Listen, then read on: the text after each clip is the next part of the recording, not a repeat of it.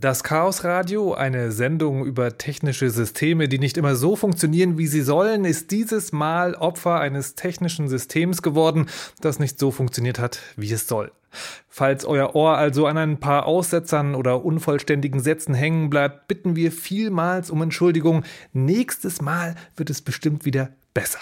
Oder wir entdecken dann einen anderen spannenden Fehler. Jetzt aber viel Spaß beim Chaos Radio 266.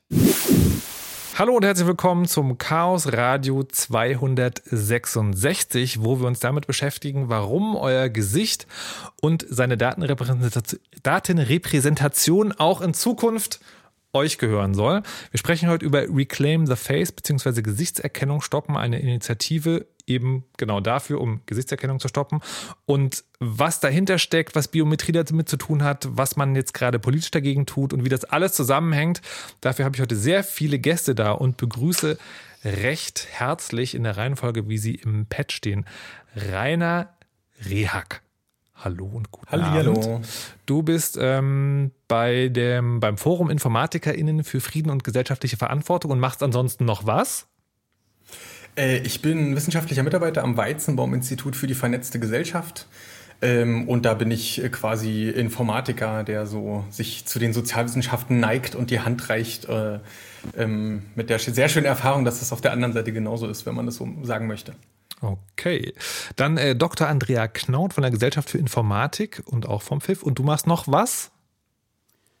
Ich arbeite zurzeit in der Geschäftsstelle für den dritten Gleichstellungsbericht ähm, der Bundesregierung, der sich diese Legislaturperiode damit beschäftigt hat, äh, Digitalisierung und Geschlechterverhältnisse in den Blick zu nehmen.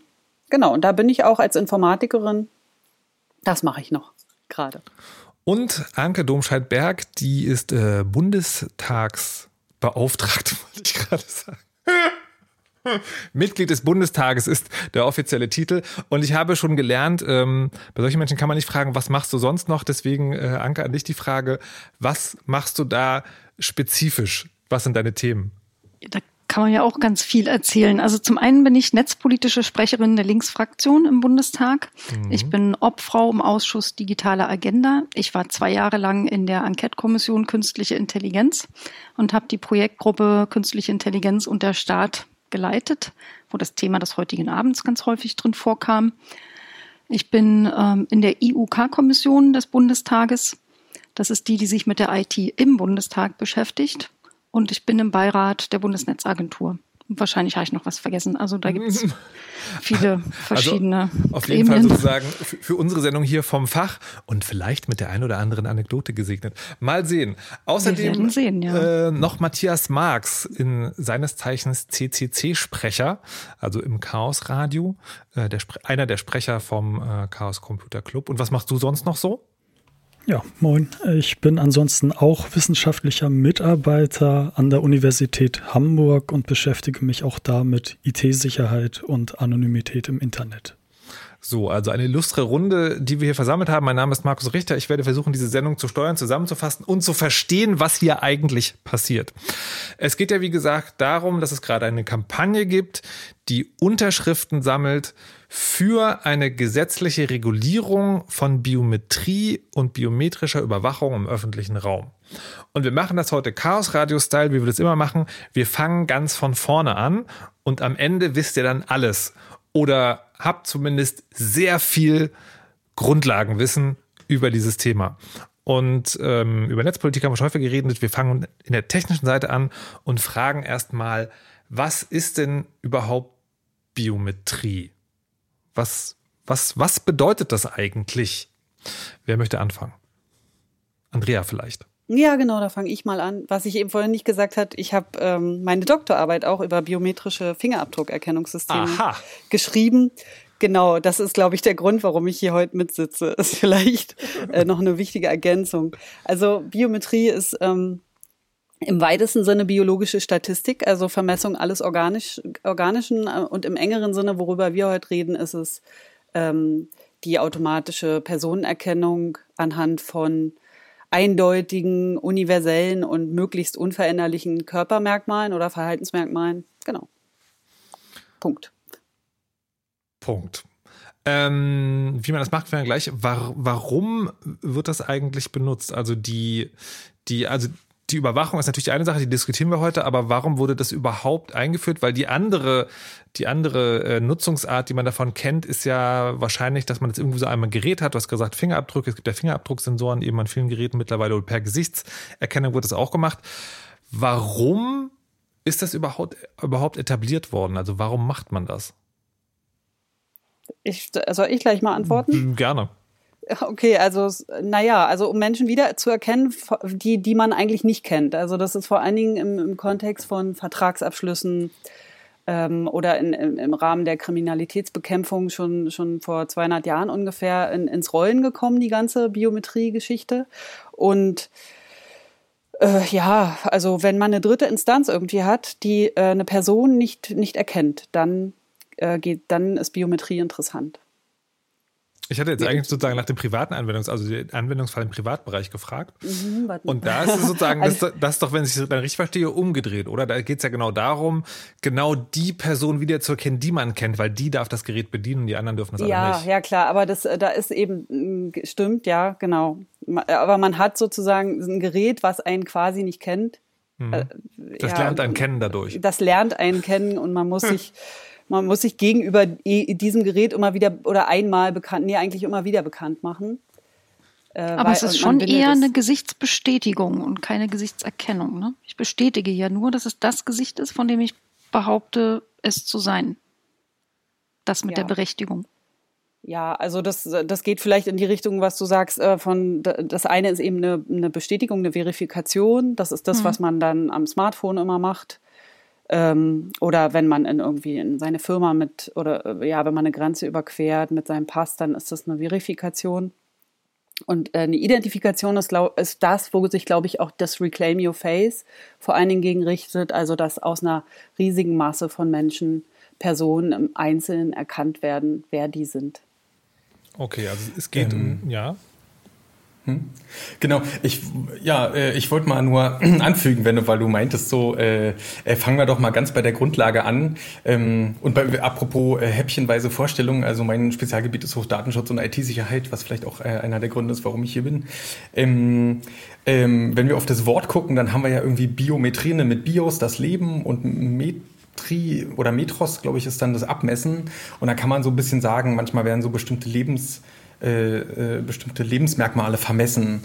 Und es kann irgendwie im medizinischen Kontext, kann das irgendwie der Herzschlag, irgendwelche Gehirnwellen oder so. Ähm, aber eben auch körperliche Merkmale, ja eben auch gesagt hat, so ähm, interessant für die Anwendung, also eine der frühesten Anwendungen ist so, ich glaube vor 6000 Jahren oder so in China schon, äh, wurden Verträge äh, mit Fingerabdrücken besiegelt und so, da konnte man dann quasi später, können wir später nochmal drüber sprechen, wie lange so ein Fingerabdruck gleich bleibt, ähm, wenn die Person dann gesagt hat, was, dieses Haus, das habe ich nie verkauft, ähm, und wenn der andere dann den Vertrag herholt, dann wird quasi vor, vor Gericht wurde dann eben entschieden, ist das der Fingerabdruck, der da drauf ist oder nicht. Äh, und da erkennt man schon den Nutzungshintergrund äh, eigentlich, äh, äh, was vorhin so auch äh, beschrieben worden ist. Man will halt eine Person wiedererkennen, die irgendwas, ne, also man will irgendwie die kommt irgendwann mal wieder und man will sagen, mhm. das ist die gleiche, wie es vorher war. Das heißt, und das also, ist heute ja auch nicht anders. Aber naja, na doch, ne? weil beim, beim Reclaim Your Face geht es ja eigentlich um was anderes. Also geht es schon um ein Wiedererkennen, aber es ist ja, es war ja sozusagen vor 6000 Jahren und so ist es ja auch, wenn ich das, wenn ich die Biometrie privat in meinem Gerät benutze, ist es ja, ich gebe das einmal freiwillig ab und dann kann daran, ne, also entweder hilft mir das oder sozusagen in deinem Beispiel ist es dann, hilft es mir nicht so viel, sondern ich werde damit sozusagen erwischt, ähm, werde ich damit wiedererkannt.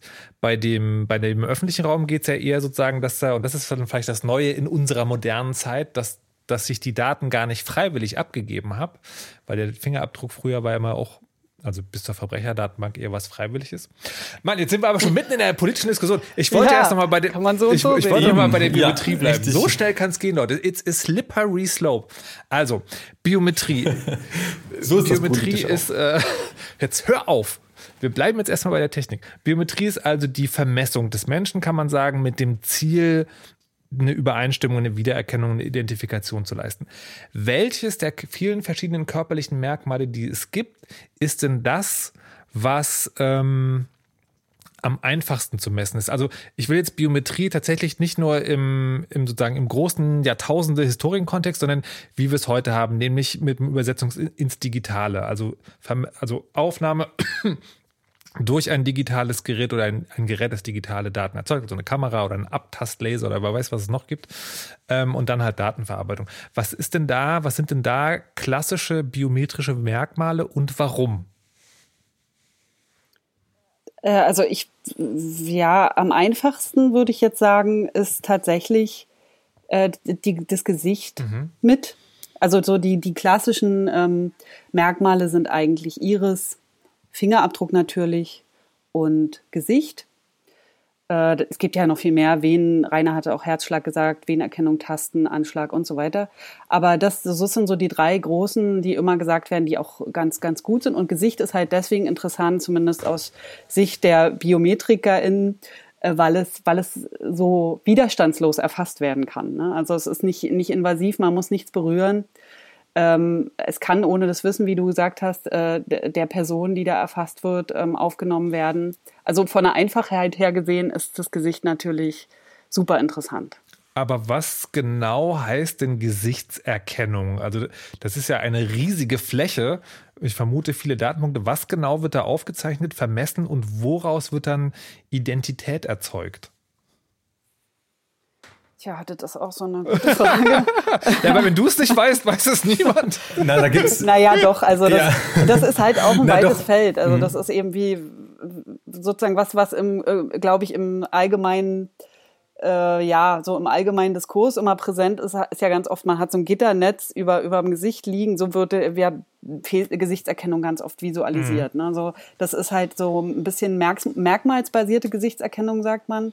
Und ähm, das gibt auch eine richtige Methode, das heißt Elastic Bunch Graph Matching, wo, wo man wirklich so ein Gitternetz, also ein Graphen übers Gesicht auch dann ähm, im, im Erkennungsverfahren legt und dann im Prinzip die verschiedenen, also die Augen, die Ohren, ähm, die Gesichtsform, damit äh, also als Graph erfasst werden geometrisch. Und ähm, also so, da wird im Prinzip die Gesichtsmetrik gemessen. Es gibt aber ganz viele andere Verfahren, die sogenannten holistischen Verfahren. Ich, ich, ich, wiederum, noch kurze Frage. Wenn du Metrik sagst, ja. was meinst du? Meinst du dann irgendwie der Abstand zwischen den Pupillen oder wird irgendwie auch die Wölbung der Nase gemessen oder was, was genau sind da sozusagen, also wie werden diese Punkte übersetzt? Also ist das ein 3D-Bild? Kann ich mir sozusagen wie so eine 3D-Gipsform vom Gesicht in Datenpunkten vorstellen? Oder was, was, was, was heißt ein Gesichtsgraph? Na, man kann. Hm. Ja, ja, das ist, das, das kann, es, es kann ganz normal 2D sein. Und die, also tatsächlich ist es wirklich wie so ein Gitter, was man übers Gesicht mhm. legen kann.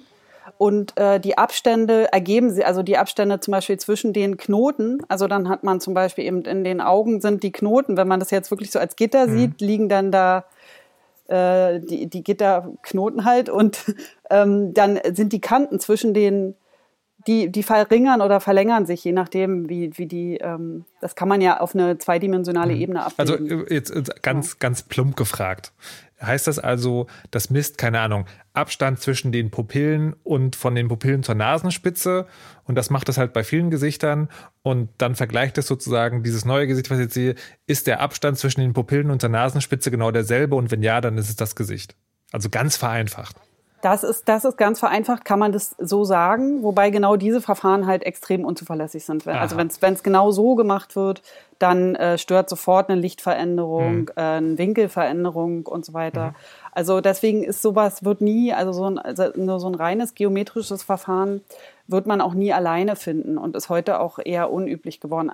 Andererseits, also zum Beispiel diese Face ID von, vom iPhone, mhm das arbeitet dann auch schon mit, mit Abstandsmessung zum Gesicht. Also das arbeitet dann schon eher ähm, auch, also da wird sozusagen eine 3D-Ebene mitgedacht. Das funktioniert ja dann wiederum mit äh, Infrarotpunkten, die auf das Gesicht projiziert werden und dann äh, lässt sich eben auch die, die, die Zeit, die das Licht braucht, messen. Das ist dann quasi schon so eine Art 3D-Scan. Ja, deswegen kann man das auch nicht so einfach austricksen mit, ähm, mit einem Blatt Papier. Okay, weißt du, da, also dazu kommen wir gleich, wie man das austrickst. Jetzt hast du gesagt, also es gibt diese einfache Messung und dann hast du gesagt, holistisch. Ja, so heißen halt alle die Verfahren, die im Prinzip nicht mehr äh, in, in diesem Bereich funktionieren, so wie wir uns das noch vorstellen können. Mhm. Also die Abstände von Augen oder zur Nase oder zum Mund werden gemessen, sondern das sind dann Signalverarbeitungsalgorithmen, die halt wirklich so ähm, die halt äh, die Pixel des Bildes eher sehen. Also die zerlegen dann die einzelnen Pixel, die horizontalen und die äh, vertikalen, mhm. also wirklich dann die 300 mal 300 Pixel in so Vektorräume und ähm, oder machen eine Frequenz, äh, eine Fourier, also machen so verschiedene Transformationen da drauf, dass man dann die in anderen Transformationen meinst du, die, äh, die Pixelflächen werden in Zahlen verwandelt und damit wird, werden Dinge Richtig. gerechnet.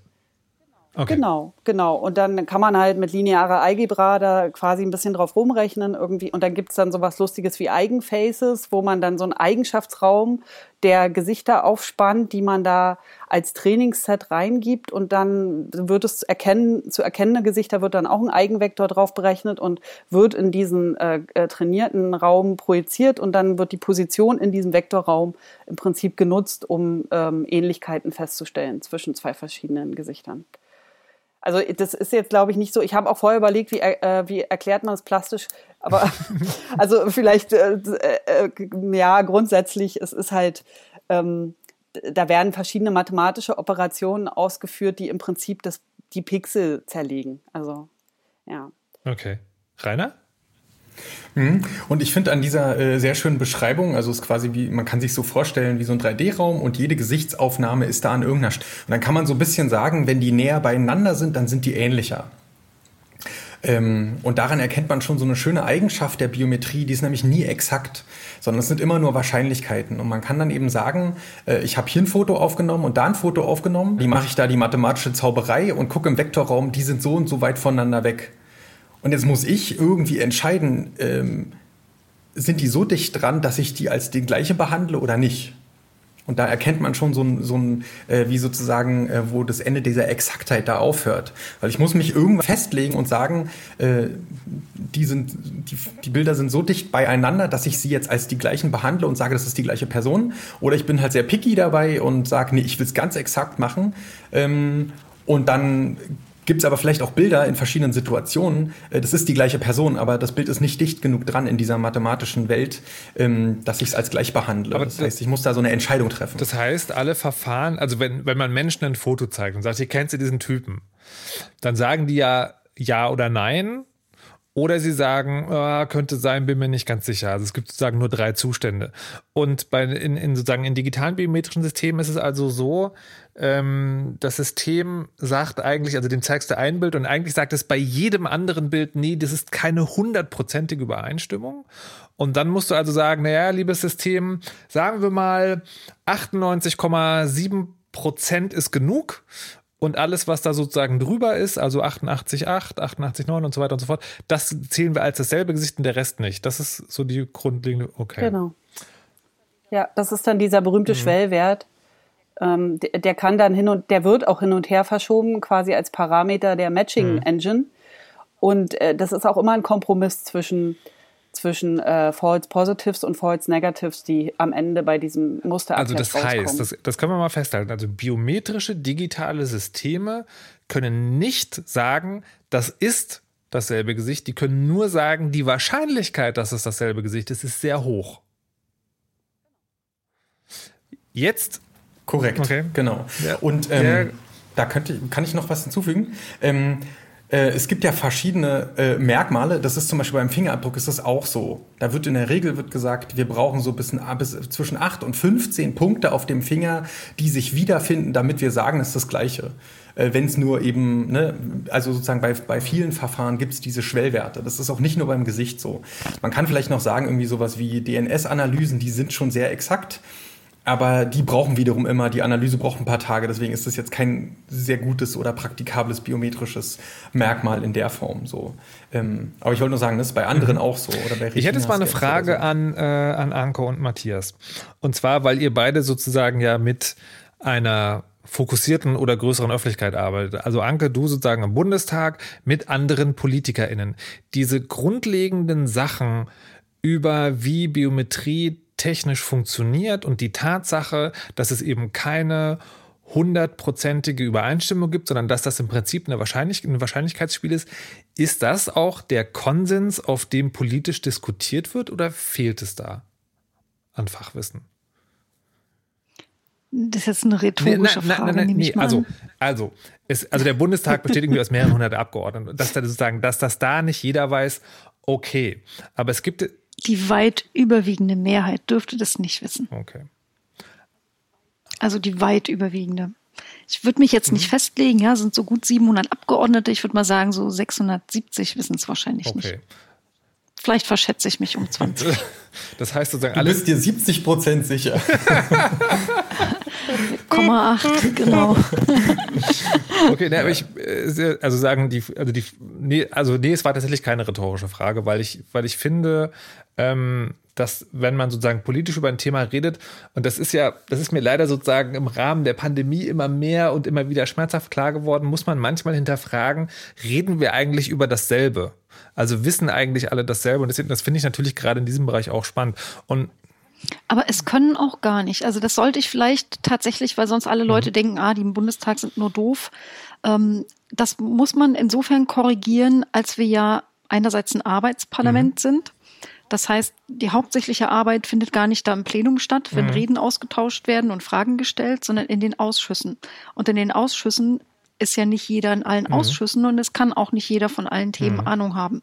Das heißt, wie genau Biometrie Wahrscheinlichkeiten berechnet, wird im Leben niemand wissen, der im Sozialausschuss sitzt. Okay, das sind dann die im das, Digitalausschuss. Das sind, da ist dann aber nur ja, ein kleines Subset, weil es geht wirklich in jedem einzelnen Fachausschuss so tief in die Spezifika hinein.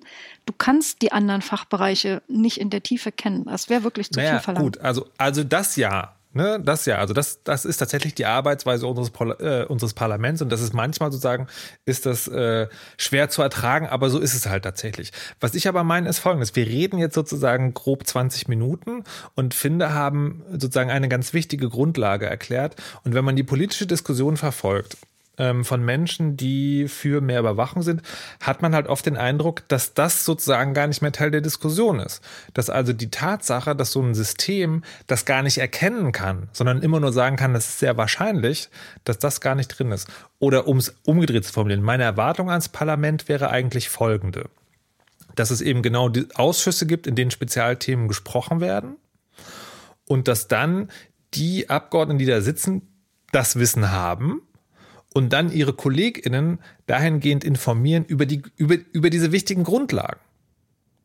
Und es in der Praxis wird es ja. auch nicht funktionieren. Also wir haben eine agrarpolitische Sprecherin, die genau weiß, was es mit der Ferkelkastration ja. auf sich hat. Die erklärt mir das auch nicht. Ab also wenn ich sie frage, ja. macht sie das, aber sie macht es nicht von alleine, weil dann würde ich von morgens bis abends nur noch damit zu tun haben, dass mir spezielle Dinge aus anderen Fachbereichen erklärt werden. Und ich bin ja froh, wenn ich ja. meins halbwegs Und wie, wie kommt man da zu einem also, Abstimmungsverhalten? Also das, naja, was ich, was ich tatsächlich, naja, in der Regel sind es ja die Fachpolitiker, die das Abstimmungsverhalten mhm. steuern. Ne? Also ich habe keine Ahnung von Ferkelkastration. Ich höre auf, in dem Fall Kirsten Tackmann. Wenn die mir sagt, das ist gut, dann weiß ich, mhm. die hat Ahnung und das wird stimmen und das erwarte ich umgekehrt auch. Also bei Digitalthemen möchte ich ja. diejenige sein, die sagt, also so ist die linke Position und dann müssen die mir das einfach glauben, wenn sie es selber nicht besser wissen. Was ich viel schlimmer finde, als den Umstand, dass nicht alle jedes Fachliche in die Tiefe ähm, nachvollziehen können, ist, dass wir zum Beispiel in der Enquete-Kommission Künstliche Intelligenz haben wir zwei Jahre zusammengesessen.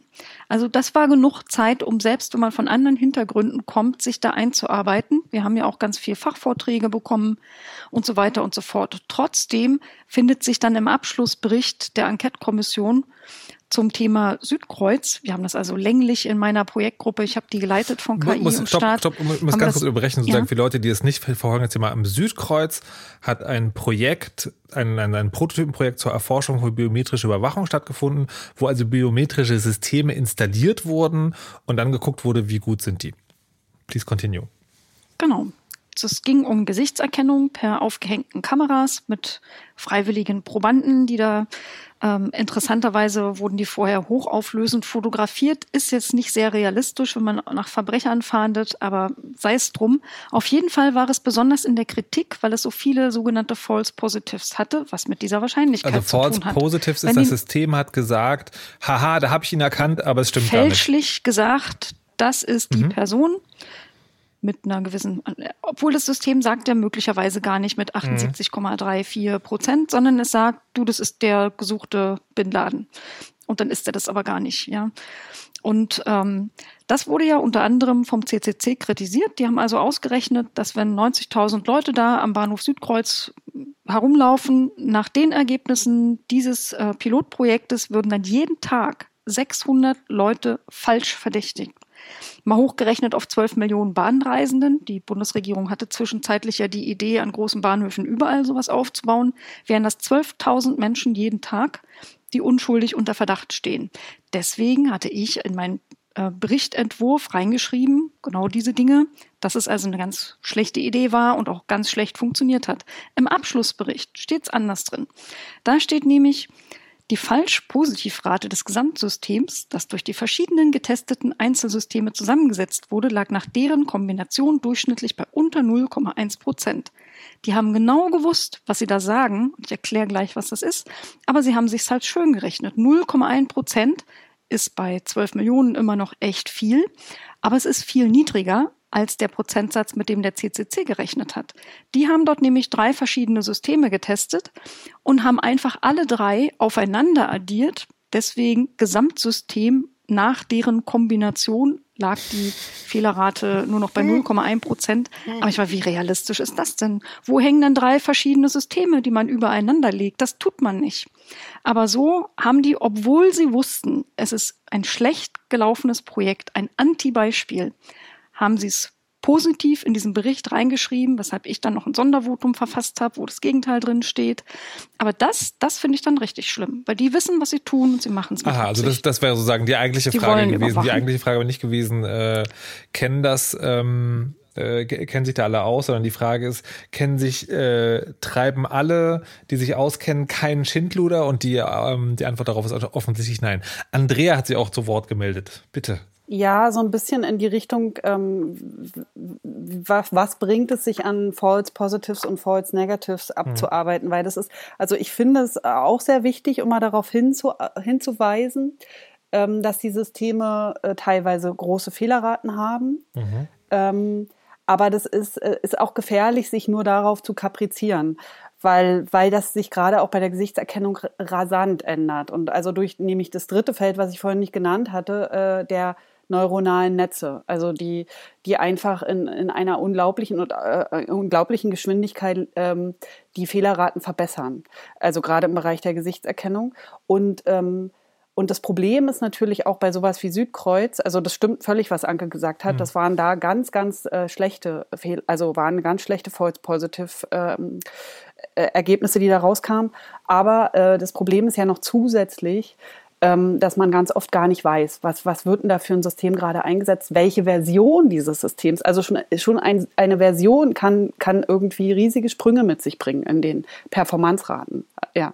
Oder was ist, ähm, was ist eigentlich mit dem Menschenbild, was dahinter steckt? Warum machen wir das alles? Also diese, diese Fragen werden dann ganz oft nicht mehr gestellt, wenn man sich an diesem tatsächlich auch manchmal ein bisschen Knoten im Gehirn erzeugenden ähm, äh, Statistikproblem so, so lange aufhält. Also heißt, äh, willst du, ähm, willst du damit sagen, wenn man, wenn man das Ding politisch-gesellschaftlich diskutiert, sollte man sich nicht auf die technische Zuverlässigkeit konzentrieren, weil das sozusagen nur eins von vielen ist, aber dann möglicherweise andere Diskussionspunkte verdeckt.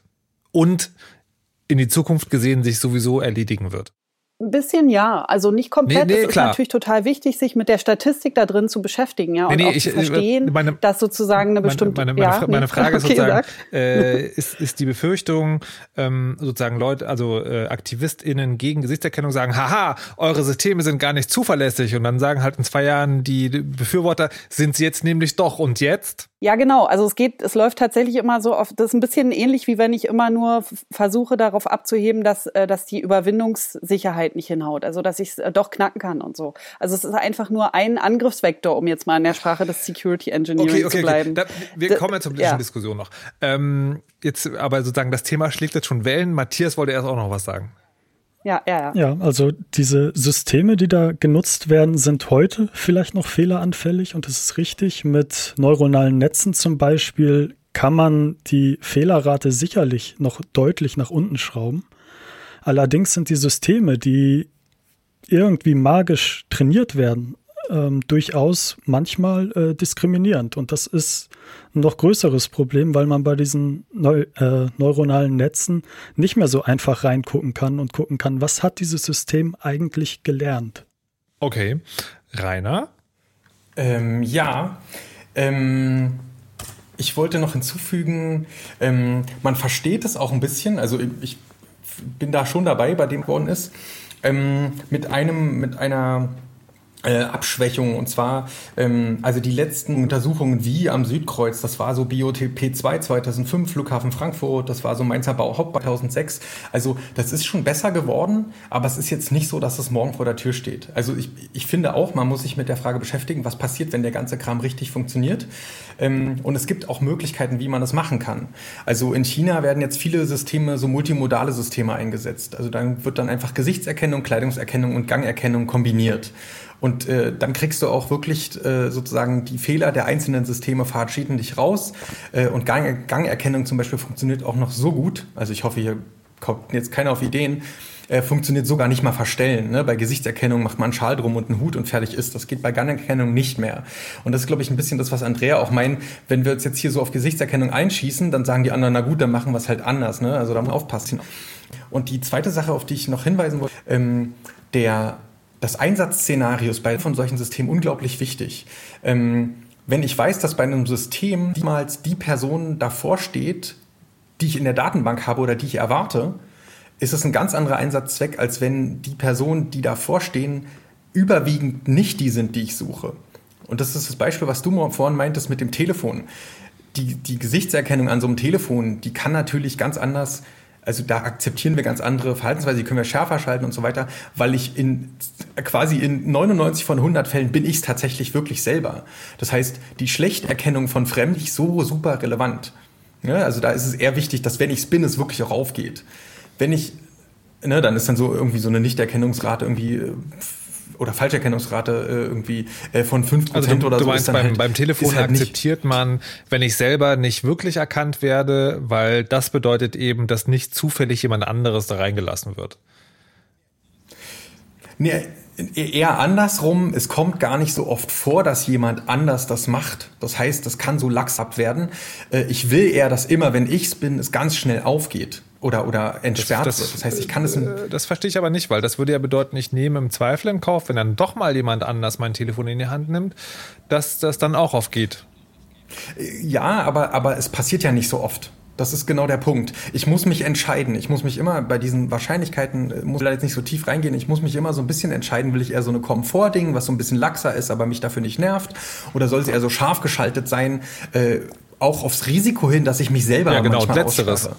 Ja, ich, ich möchte Letzteres. Genau. Um Gottes Willen. Richtig. Genau, genau, richtig. Das will ich nicht. Und warum ich aber diesen Unterschied gerade aufmache, ist, ähm, wenn ich sozusagen ein System, was bei einem Telefon irgendwie gut funktioniert, äh, wo ganz selten andere das mal in die Hand nehmen, wenn ich dieses System in so einem stelle, dann sind plötzlich genau das, was Anke vorhin auch gesagt hat, dann ist es plötzlich total relevant, dass diese Nichterkennung, Schlechterkennungsraten derer, die ich nicht suche, ähm, bei 1%, 5% sind, wenn da Millionen Menschen vorbeigehen und das sind alles nicht Gesuchte, dann ist diese Rate, diese fälschliche Erkennung, wird die auf einmal mega wichtig. Und das ist ganz anders bei den Telefonen.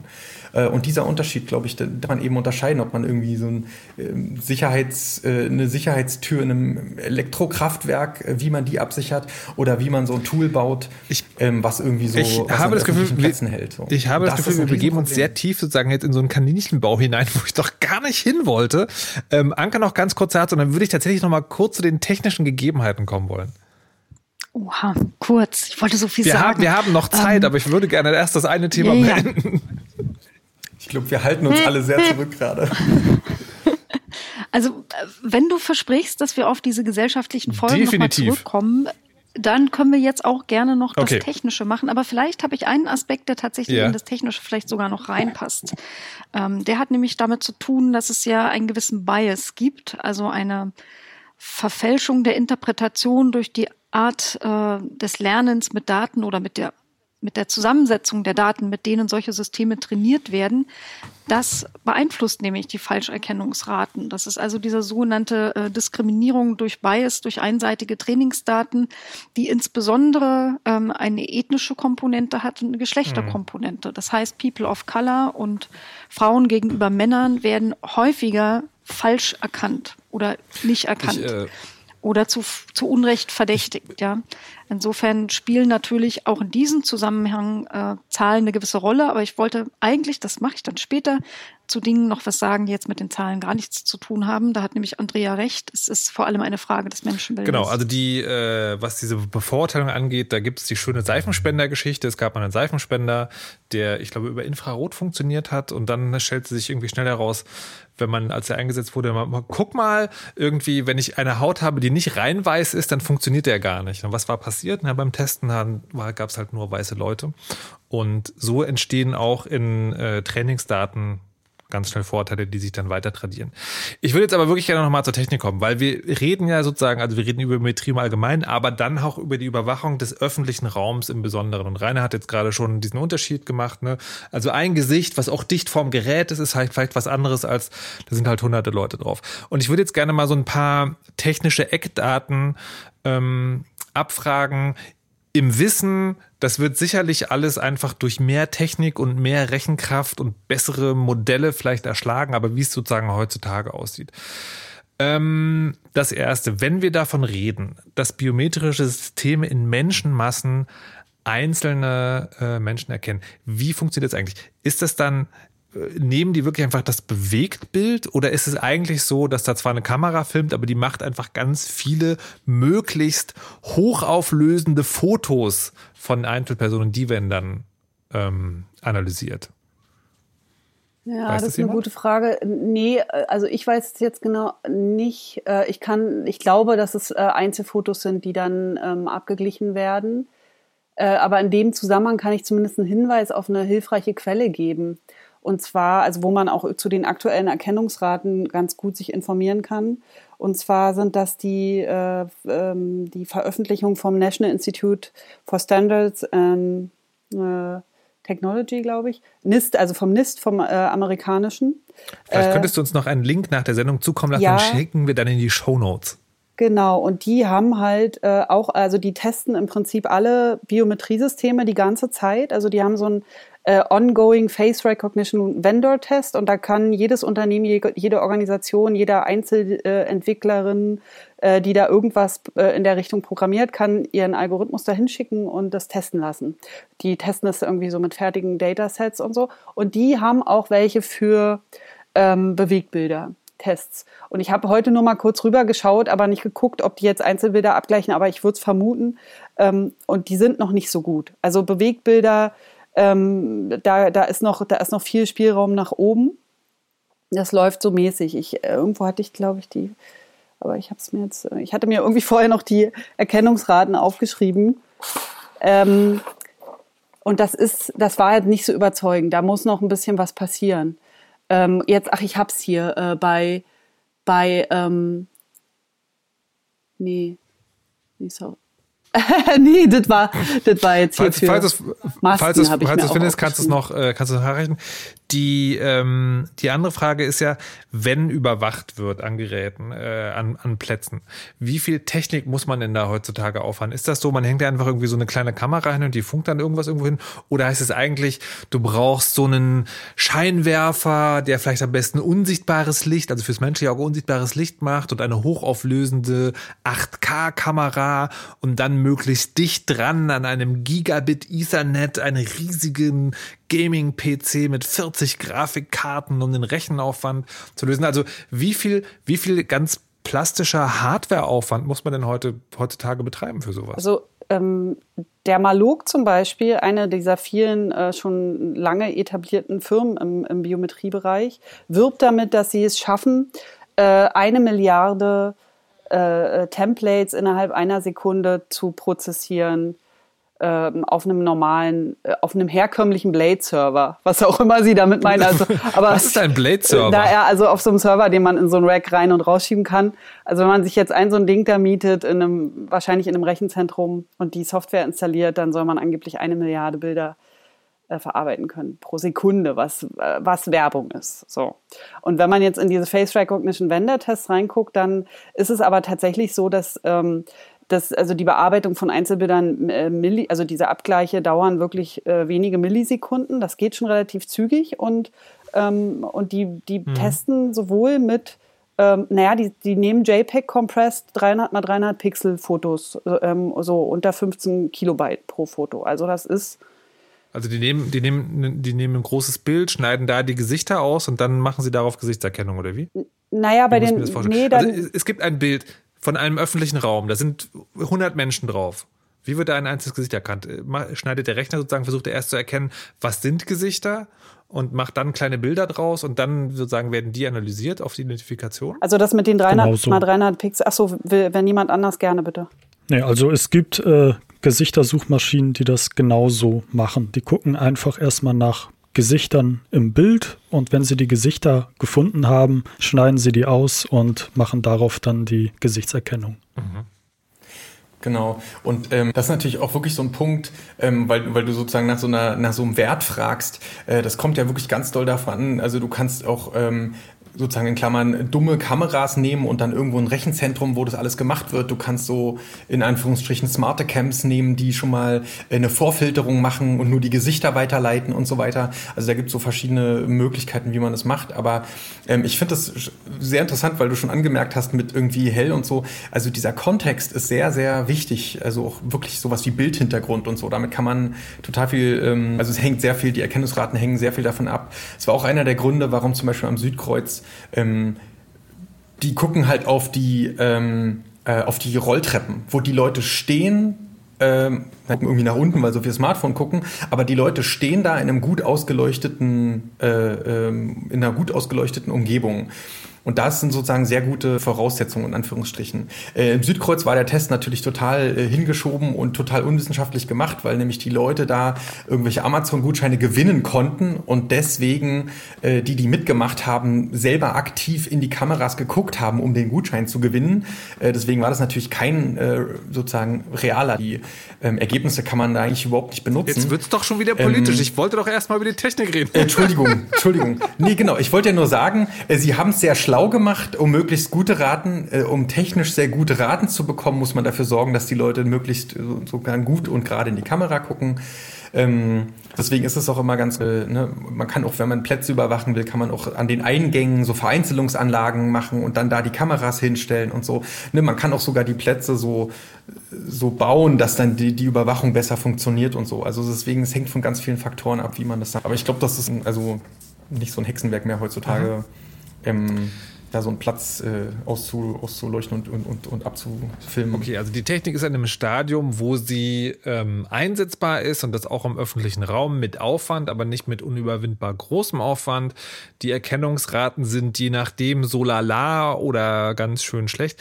Ich würde noch kurz, bevor wir dann wirklich zur politischen und gesellschaftlichen Diskussion kommen, noch fragen, was es noch so gibt. Nicht im Sinne von, welche andere biometrischen Merkmale, sondern in diesem Setting öffentlicher Raum und was man, was man sozusagen versucht, noch mit biometrischen Daten zu machen. Jetzt habt ihr schon gesagt, also man kann versuchen, am Gang Menschen zu erkennen ähm, gibt. Und dann liest, liest man ja immer wieder irgendwie, man kann die sexuelle Ausrichtungen an Gesichtsbiometrie erkennen oder man kann Emotionen erkennen.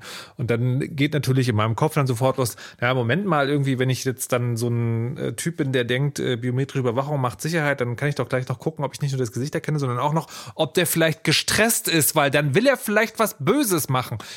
Gibt es das schon? Also das wurde versucht, es sollte ja auch beim Südkreuz eine zweite Phase geben, wo nicht nur Gesichtserkennung, sondern auch Verhaltenserkennung stattfinden sollte. Ähm, okay, das ist also es ist tatsächlich ein Ding, Verhaltenserkennung. Ja, auf jeden Fall. Das ist so, das ist so die, die Fantasie.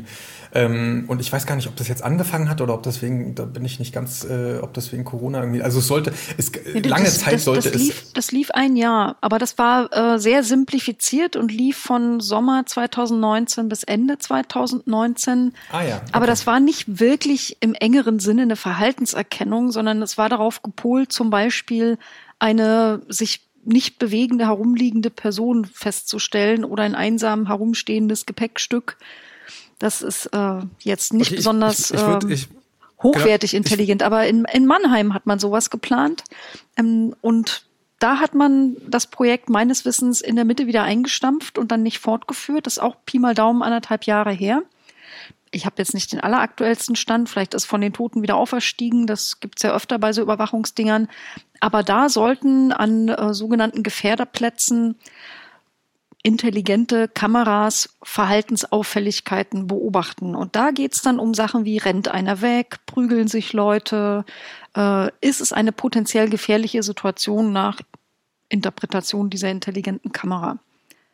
Und die sollte sowas voridentifizieren, quasi Alarm schlagen, dabei aber nicht die Gesichter angucken, sondern halt das Verhalten, die Bewegungen und sollte dann quasi echte polizeiliche Menschen alarmieren, die dann da scharf schalten konnten durch die Kamera, dann gucken, was da genau passiert und wenn da wirklich was los ist, irgendeine Streife hinschicken.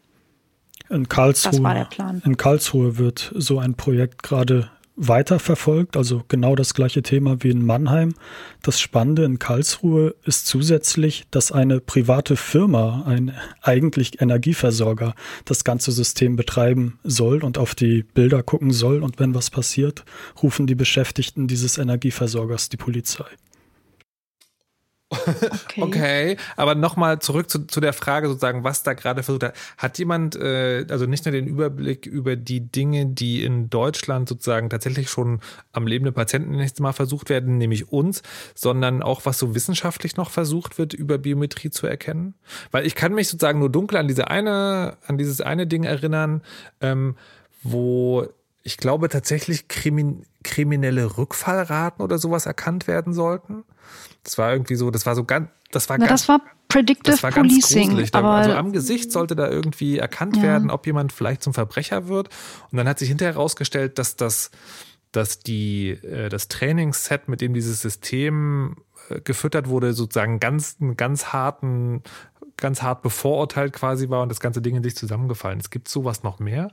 Ich glaube, das war aber nicht Gesichtserkennung, sondern das hat andere Daten ausgewertet. Da hat man zum Beispiel, wurden da Fragen gestellt nach Angehörigen und ob man in, welchen Wohngebieten man wohnt und dann halt so aus, aus Erfahrungsdaten extrapoliert, so nach dem Motto, aha, kommst aus dem Ghetto und dein Bruder war auch schon mal im Knast, dann wirst du bestimmt rückfällig und hat also so eine Art Sippenhaft oder Ortshaft gemacht.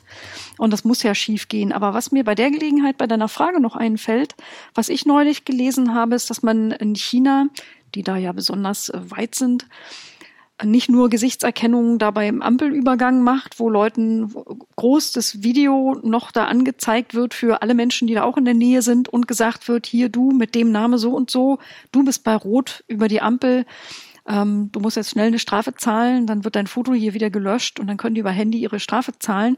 Aber es gibt auch eine biometrische ähm, biometrischen Einsatz in Schulen in China, wo man also Kindergesichter in der Schule beim Lernen beobachtet und daraus versucht zu interpretieren, ob sie gerade aufmerksam zuhören oder geistig abgedriftet sind und sich mental mit was anderem beschäftigen. Und das ist schon also wirklich abartig, finde ich. Das geht gar nicht. Ich, ich, hab's, ich, hab's, nee, ich will noch mal kurz zurückkommen, weil ich habe sozusagen, ich habe jetzt nebenbei noch mal geguckt. Ich meine tatsächlich anhand äh, von Gesichtsfotos. Darauf wollte ich. Es, gibt, es gab tatsächlich Forscher. Ja, ja. Okay, du weißt das. Erzähl mal. Dann, dann ist es ein anderes ja, genau. Projekt. Ja, ja. Dann kenne ich das. Ähm, ja, also es gab Genau, es gab da verschiedene Versuche, ähm, zum Beispiel sowas wie eine sexuelle Orientierung, dass man merkt, irgendwie die Person ist homosexuell oder die ist heterosexuell oder so weiter. Ähm, darüber so eine Sachen zu finden. Ähm, da diese, da gab es so eine Studie, aber die wurde im Endeffekt ziemlich äh, kritisiert, weil es ein bisschen auch an der Qualität der Bilder war. Äh, also sozusagen die die von der einen Gruppe kamen aus einer anderen Quelle, äh, die Bilder als aus der anderen Gruppe. Da war nicht so ganz klar, ob der Unterschied wirklich die Gesichter sind oder ob die, der Unterschied sozusagen das Bildmaterial an sich ist. Ne? Kennt man ja so ein bisschen so diese Also so, was da manchmal bei Bilderkennung so für Fehler entstehen. Knastfoto. Ja, oder genau, oder irgendwie das eine, ne, die einen Pferde sind immer bei Sonnenschein, die anderen Pferde immer bei Nebel und dann fragt man sich, ne, was ist denn das teure Pferd? Die mit den besseren Bildern bei Sonnenschein, so. Sowas in diese Richtung. Aber das wurde ziemlich kritisiert. Äh, was ich jetzt als letztes gesehen habe, war, ähm, das ist eine Studie ähm, vom 11. Januar 2021 und da ging es um Gesichtserkennung, die die politische Orientierung äh, von natürlichen Gesichtsbildern ähm, äh, erkennen kann. Mhm. Hm, das ist in Nature Scientific Reports erschienen. Ähm, äh, Michael Kosinski war das äh, oder Michael. Ähm, da weiß ich noch nicht, das ist das Letzte, was ich jetzt gehört habe, aber da habe ich sozusagen jetzt die Diskussion noch nicht verfolgt. Ich wollte damit nur sagen, das wird probiert, was man alles aus so einem Gesicht sozusagen rauslesen kann. Ähm, da weiß ich jetzt noch nicht, da habe ich jetzt noch keine äh, Kritik davon gelesen oder Methodenkritik oder so. Kann man mal gucken, ist auch Open, Open Access bei Nature verfügbar. Aber nur als letzten Abschluss, ne, weil da sind wir so ein bisschen abgebogen die Wünsche sind ja immer groß, was man mit dieser Erkennung so macht. Auch wenn es jetzt bei Südkreuz im Endeffekt nur um äh, irgendwie Koffer und Personenströme ging, der Wunsch ist immer, welche Situationen zu erkennen. Ähm, das ist dann vielleicht eine Leitung in den politischen Teil. Nee, stopp, aber halt. man kann sich ja überlegen. Geht's in die Politik. Ich möchte nochmal dabei bleiben. Nee, nee, nee, nein, nein, nein, ich meine die Technik. Ich meine schon die Technik. Ähm, ich habe dir nur die Überleitung angeboten. Ich will da noch nicht hingehen. Sondern ich meine ja, man kann sich ja überlegen, ähm, sozusagen jemand, der äh, eine Geldbörse geklaut hat, der steht irgendwo rum und auf einmal rennt er los. Oder sie. Ähm, wenn ich allerdings äh, gerade irgendwie meinen Lieblingspodcast höre, zum Beispiel Chaos, ähm, und dann merke ich, oh Mann, mein Zug fährt vom anderen Gleis los, dann werde ich exakt gleich reagieren. Und dann kann man sich, ne, dann kann man sich eben die Frage stellen, was ist denn eine gefährliche Situation? Ist das, ne, oder irgendwie könnte, könnte ne, kann man sich ja sehr über, überlegen, wie kann man denn eigentlich aus einer Außenbetrachtung einer Situation erkennen, ob die gerade gefährlich ist oder nicht? Und das ist so ein bisschen, da kommt man dann wirklich an die Grenzen der Technik, äh, des technisch Machbaren überhaupt. Aber der Traum ist ja, das, es immer. Aber das das, nee, das, das würde ich aber tatsächlich nochmal als zurückkehren zu diesen ganzen Dingen, was man noch alles in Biometrie erkennen kann.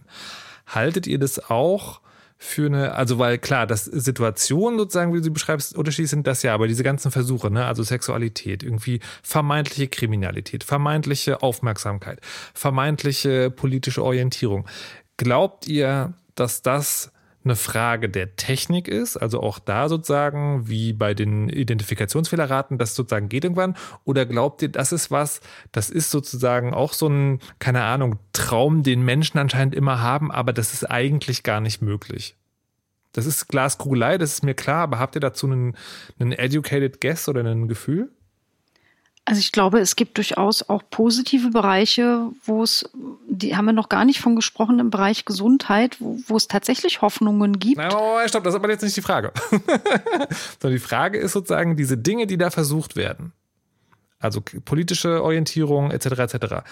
Glaubt ihr, dass man sowas erkennen kann? Oder ist das sozusagen immer eigentlich eher so Taschenspielertrick-Kram? Das ist komplett Glaskugel. Also ich glaube ja, nicht, dass es geht. Ja, ich, glaub, ich hoffe, das, auch, das auch also, stark. Das ist auch vor allen Dingen, das ist ja so, so wie How It Started, ja. Also so genau das, was, was Lombroso äh, oder Francis Galton äh, irgendwie im 19. Jahrhundert oder im 18. Jahrhundert versucht haben. Nämlich. Was haben die versucht? Äh, naja, halt äh, rauszufinden, ob man im Gesicht, wie man im Gesicht sozusagen den typischen Verbrecher erkennt. Mhm. Ähm, und und äh, Golden hat zum Beispiel die Kompositfotografie benutzt. Der hat dann halt mehrere Fotos übereinander gelegt von, von äh, VerbrecherInnen, um dann zu sehen, wie sich sozusagen in der Häufung dieser übereinandergelegten Fotos bestimmte Merkmale so stark zeigen, dass man sagen kann, okay, jemand mit einer dicken Nase muss ist geborene Verbrecherin. So. Also so, und oder es ist auch Schädelvermessung, all diese Geschichten, äh, äh, das ist ja, es ist genau das, was dann in der, der äh, die böse Seite der Kriminalbiologie geworden ist und dann in die, in die narzisstische Rassenlehre eingeflossen ist. Also das ist halt so ein bisschen, äh, klar, das ploppt dann auch immer wieder auf und das ist sozusagen das Gepäck der Biometrie, auch das schwierige Gepäck. Mhm.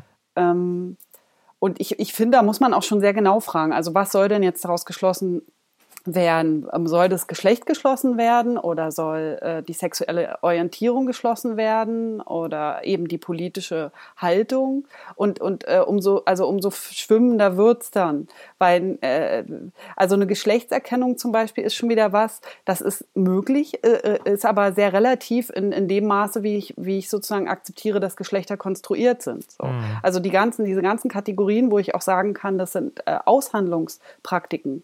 Ähm, äh, zu, äh, in Gesellschaft oder da, da spielen irgendwie, äh, da spielen auch gesellschaftliche Machtverhältnisse eine Rolle, die aus, ähm, Bild, aus Körpermerkmalen rauszuziehen, äh, ist äußerst schwierig und, und ist auch eigentlich nicht zulässig. Und ich meine, man kann sogar so weit gehen und zu sagen, die Personenidentität aus ähm, vermeintlich äh, unveränderlichen Körpermerkmalen herauslesen zu wollen. Also dieser, dieser Schluss, äh, dass ich ich bin aufgrund einer biometrischen Erkennung, ist auch schon, ähm, ist auch schon eine Überinterpretation. Weil, weil sozusagen der Teil, der da drin steckt, nämlich überhaupt zu sagen, es gibt eine Person, es gibt sowas wie eine feste Identität, die sich ein Leben lang nicht ändert, ist ja auch schon irgendwie so eine Zuschreibung, über die man durchaus diskutieren könnte. Was, mhm. was die Sozialwissenschaftler in auch machen. Ja, die, also es gibt zum Beispiel von Valentin Gröbner so ein schönes Buch, Der Schein der Person, wo, wo darüber gesprochen wird, wie überhaupt die Idee der Person erst mit der Aufklärung mhm. entstanden ist. Und so. Also deswegen, ich finde, das ist, also das ist so eine Begehrlichkeit, die drin steckt ähm, in der Biometrie, die, äh, was finde ich auch gut, dass du es angesprochen hast, weil, weil das ist genau das, mhm. was immer irgendwann kommt. Und die äh, biometrischen Verfahren werden ja vor allen Dingen eingesetzt, weil man sich nicht ähm, darauf verlassen kann, dass der andere wirklich der andere ist und nicht irgendwie ein Betrug stattfindet. Und weil, weil mhm. diese Idee des sich Kennens, des sich Vertrauens, ähm, da gar keine Rolle mehr spielt. Und da, ich finde in diesem Zusammenhang auch immer total interessant diese Frage, warum kaufen denn so viele bei irgendwem, auf Ebay zum Beispiel, wenn man es heute noch benutzt, keine Ahnung, aber äh, äh, auf gut, also auf auf gutes Vertrauen hin, kaufen die irgendwas bei einer wildfremden Person und da passiert überhaupt keine äh, biometrische Authentifizierung oder Identifizierung. Und in, in der Regel geht das gut. So wie in der Regel mhm. eben nicht alle äh, einklaufen. Ja, also so, mhm. in der Regel sind die Menschen ja nicht kriminell. So, das ist, äh, das ist sozusagen, also irgendwie geht menschliche Gesellschaft oder menschliche Gemeinschaft vor allen Dingen auch ohne, äh, ohne solche maschinellen Verfahren, die feststellen, ob jemand richtig, wirklich äh, richtig okay ist. so. Hm. Also das heißt, Biometrie, wie wir sie heute besprechen, kann bestenfalls und das momentan noch, noch mit einer Fehlerrate, die mal mehr oder mal weniger groß ist, erkennen, ob derselbe physikalische Körper in Menschenform sich gerade an einem anderen Ort befindet. Und der Rest sagt eigentlich, also der Rest, also alles, was man dann noch machen will, ähm, kann man eigentlich sagen, sagt mehr darüber, wie wir unsere Gesellschaft in Klassen unterteilt, als darüber, ob man das wirklich durch Technologie erkennen kann. Wow, also das finde ich super formuliert. Ich weiß nicht, wie die anderen das sehen, aber. Alles klar. So, weil Anke gerade angesprochen hatte, dass wir, wir hacken heute so ein bisschen auf Biometrie rum und biometrischen Systemen und das wird auch gleich noch politisch, aber ob man zwischendurch mal sagen kann, ob es nicht vielleicht auch eine gute Anwendung ist. Kommen wir gleich zu dem, was sie gerade angesprochen hat. Das will ich mir gleich noch erzählen lassen. Das ist interessant. Ich wollte vor, vorher noch mal in diesen Privatbereich reingehen. Und das ist ja ähm, biometrische Daten zur, äh, bei, bei den eigenen Geräten benutzen für, für Zugangsbeschränkungen oder sowas. Und ich will jetzt gar nicht, ich will jetzt sozusagen ähm, eher so idealisiert fragen. Ne? Also nicht, nicht irgendwie besteht die Gefahr, dass der Anbieter meines Geräts meine biometrischen Daten, sondern dieses Grundkonzept, wir gehen mal davon aus, die Geräte sind so konzipiert, dass die biometrischen Daten nur auf dem Gerät selbst stattfinden und sozusagen nicht irgendwo hingeladen werden und das wird sozusagen als Komfortfunktion benutzt. Seid ihr dem gegenüber auch grundsätzlich ablehnend gegenüber? Oder sagt ihr, nee, so im privaten Bereich, wenn halt jemand irgendwie seine Hände damit entschlüsseln will und ihm halt klar ist, welche Risiken das mit sich bringt, dann soll er das halt machen. Oder sagt ihr, das ist so ein schleichender, so ein schleichendes Ding, Biometrie muss eigentlich immer ab, also darf nie nirgendwo stattfinden. Ja, das frage ich mich auch immer. Ich denke, wenn. Okay, Matthias? Ich denke, wenn Menschen das aus Bequemlichkeit mhm. nutzen soll, wollen, dann mhm. sollen sie das machen. Allerdings glaube ich, dass viele sich den Risiken gar nicht bewusst, mhm. bewusst sind. Denn ich kann nicht gezwungen werden, ein mhm. Passwort einzutippen mhm. als Extrembeispiel, aber wenn ich mein Handy mit meinem Gesicht entsperren kann, dann kann auch ja. die Polizei mein Handy naja, mit meinem Gesicht ähm, entsperren. Naja, klar, ähm, die aber das, das, das, deswegen war meine Frage sozusagen eine grundsätzliche, weil, ne, also Passwort sind grundsätzlich eine gute Idee und dann muss ich halt darüber aufgeklärt werden, dass 0000 kein gutes Passwort ist. Und dann kann man auch sagen, Biometrie ist eine gute Idee, aber vielleicht willst du lieber dein Handy per Passcode entsperren und dann da drin nochmal extra Dinge nur mit deinem Gesicht machen oder so. Also das meinte ich damit, ob die Technologie grundsätzlich ablesen, ablehnenswert ist.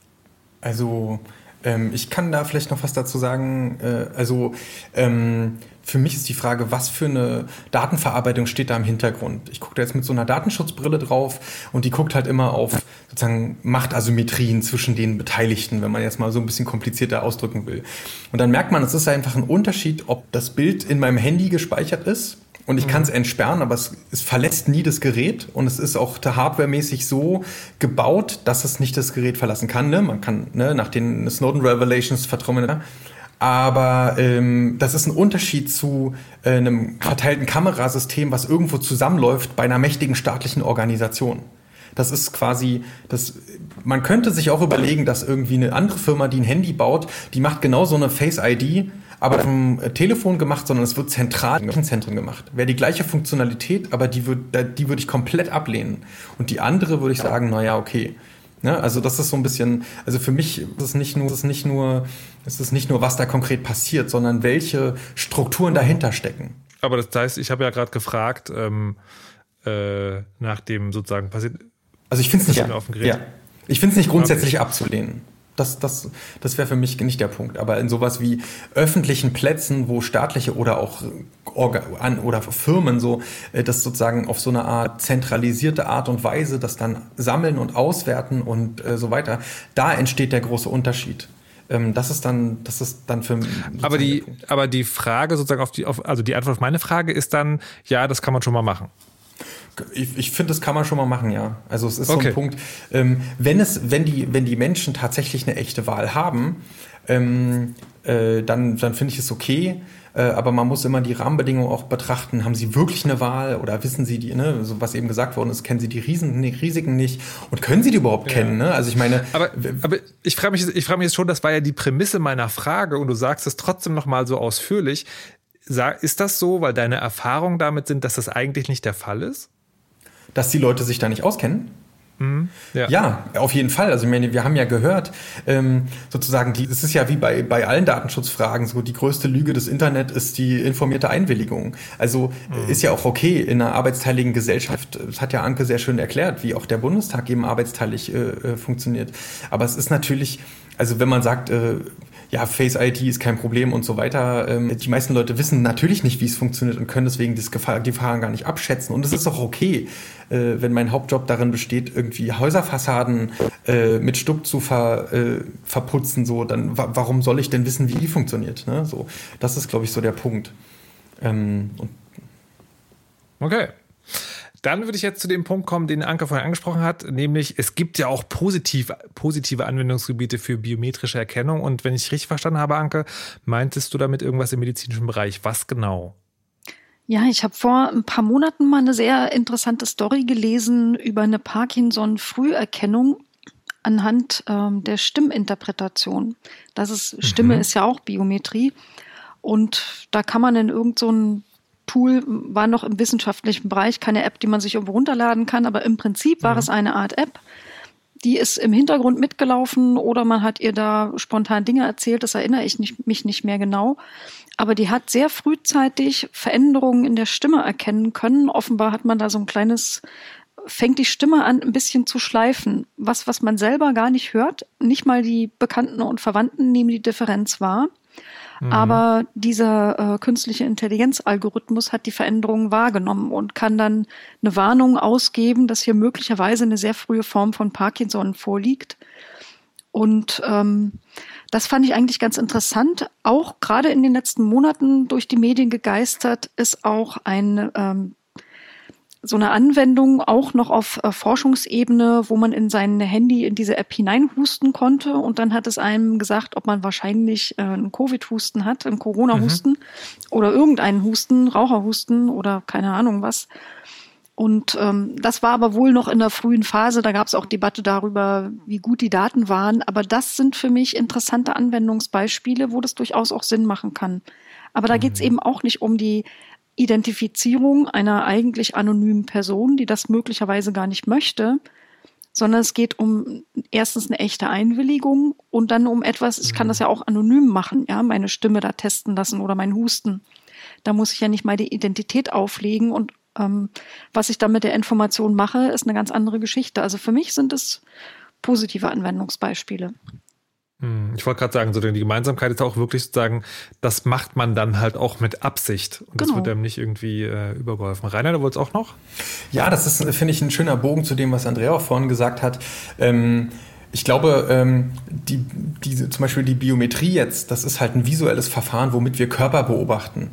Und deswegen können wir sehen, ob die Leute ne, irgendwie Augenringe haben äh, oder ob sie halt ne, in der Stimme frühe Anzeichen von Parkinson.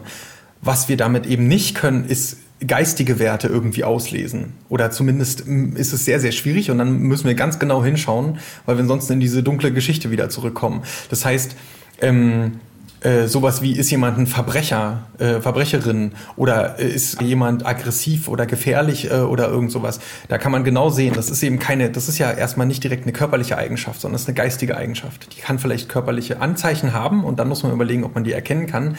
Ähm, aber was jemand im Schilde führt, ne, das waren ja so die dunklen Beispiele, mhm. ähm, das, das ist eben eine geistige Eigenschaft. Ob die jetzt körperlich abzulesen, das na, das fällt uns ja als Menschen selbst schwer, äh, siehe Kommunikationsprobleme und so weiter.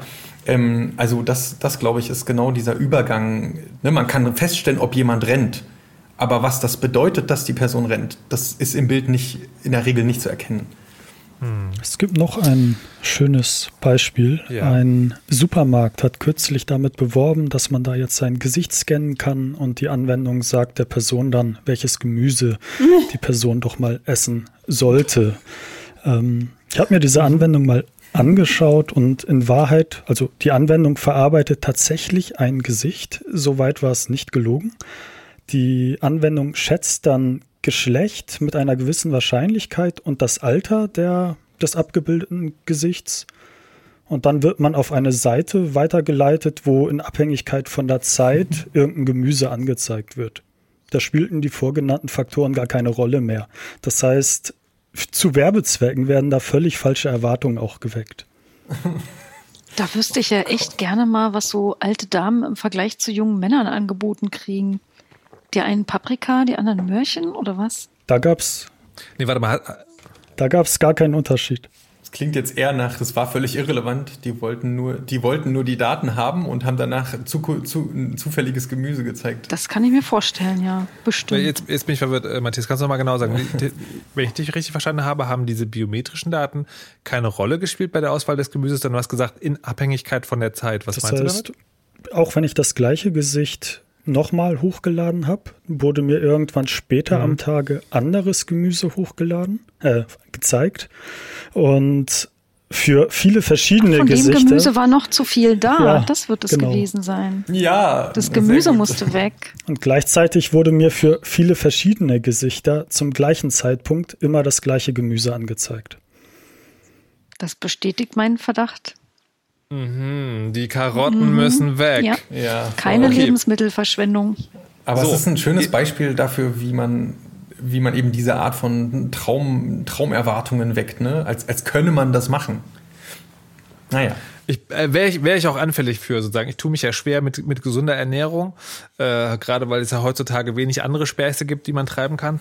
ähm, aber wenn mir dann sozusagen so ein, so ein quasi neutrales System sagen würde, Markus, isst doch mal eine Möhre, ich glaube, ich würde Also bei Pflanzen funktioniert das ja. Die Präzisionslandwirtschaft, die hat vorne am ähm, Landwirtschaftsgerät, traktorartiges Dingsbums, hat die vorne so eine lichtsensitiven Sensoren, die dann gucken, wie grün ist denn das Salatblatt unter mir und dann wird errechnet, wie viel Düngemittel von einem bestimmten Nährstoff genau diese eine Pflanze braucht und am hinteren Ende dieser Landmaschine fällt genau diese Menge auf genau diese Pflanze rauf und die Pflanze drei Meter weiter kriegt was anderes selbst, oder gar nichts. Selbst da ist aber einfacher, der ne? beregnet wird. genau, also da wird halt nur nach Schattierungen von Grün ja. geguckt, was natürlich um ein unendliches einfacher ist, als ein menschliches Gesicht zu interpretieren und zu gucken, bist du blass, bist du nicht blass, hast du Augenringe, brauchst du mehr Spinat. So, Nachdem wir festgestellt haben, dass wir alle mehr Gemüse essen sollten, kommen wir jetzt mal äh, zum politischen Teil und nach den würde ich grundsätzlich anfangen.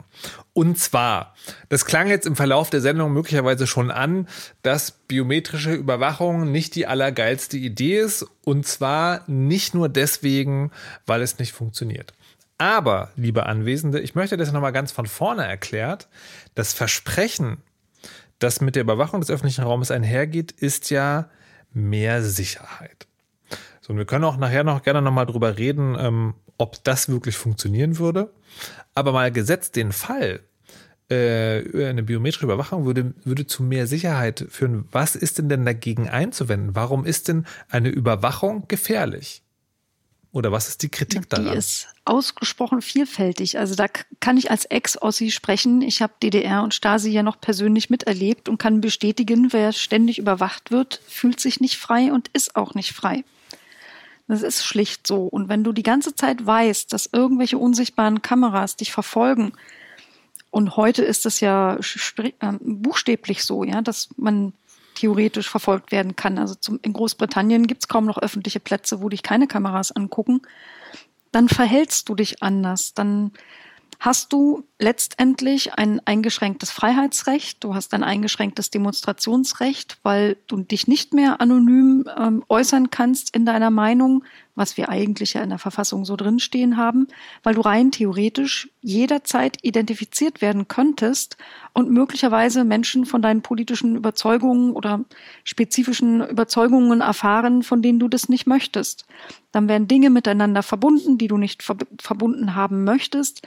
Du wirst die ganze Zeit behandelt wie ein potenzieller Verbrecher. Also auch wenn jetzt die Personalausweise zum Beispiel sämtliche Fingerabdrücke haben sollen. Wir haben doch, glaube ich, alle tief in uns verwurzelt, Fingerabdrücke abnehmen ist was für Verbrecher. Das kennt man aus den Krimis, wo die so ihre Finger abrollen müssen. Das assoziiert man damit. Und wenn jetzt alle das machen müssen, ist das schon eine Behandlung von uns allen, als wären wir potenzielle Verbrecher. Und das gehört sich einfach nicht. Alle Leute, von denen, das hat ja Andrea so schön gesagt, die meisten, fast alle völlig unschuldig sind und gar keine Verbrecher, die alle zu überwachen und in ihren Grundrechten einzuschränken, ist einfach eine Verletzung des Prinzips der Verhältnismäßigkeit. Das fand ich, ich ja. Ich möchte an einer Stelle mal nachfragen, weil ähm, mhm. das nicht allen sofort klar ist, und zwar auf eine Demonstration gehen und anonym sein, wie das zusammengeht. Kannst du das nochmal erklären? Also, weil die, weil ähm, ein, ein naiver Blick ist ja sozusagen, Moment mal, wenn ich in der, auf einer Demonstration bin, das ist doch öffentlicher Raum, äh, da kann doch jeder sehen, sowieso sehen, dass ich da bin. Ja, aber Wie, ich trage doch nicht einen Personalausweis auf meinem Rücken oder ein Namensschildchen vorn.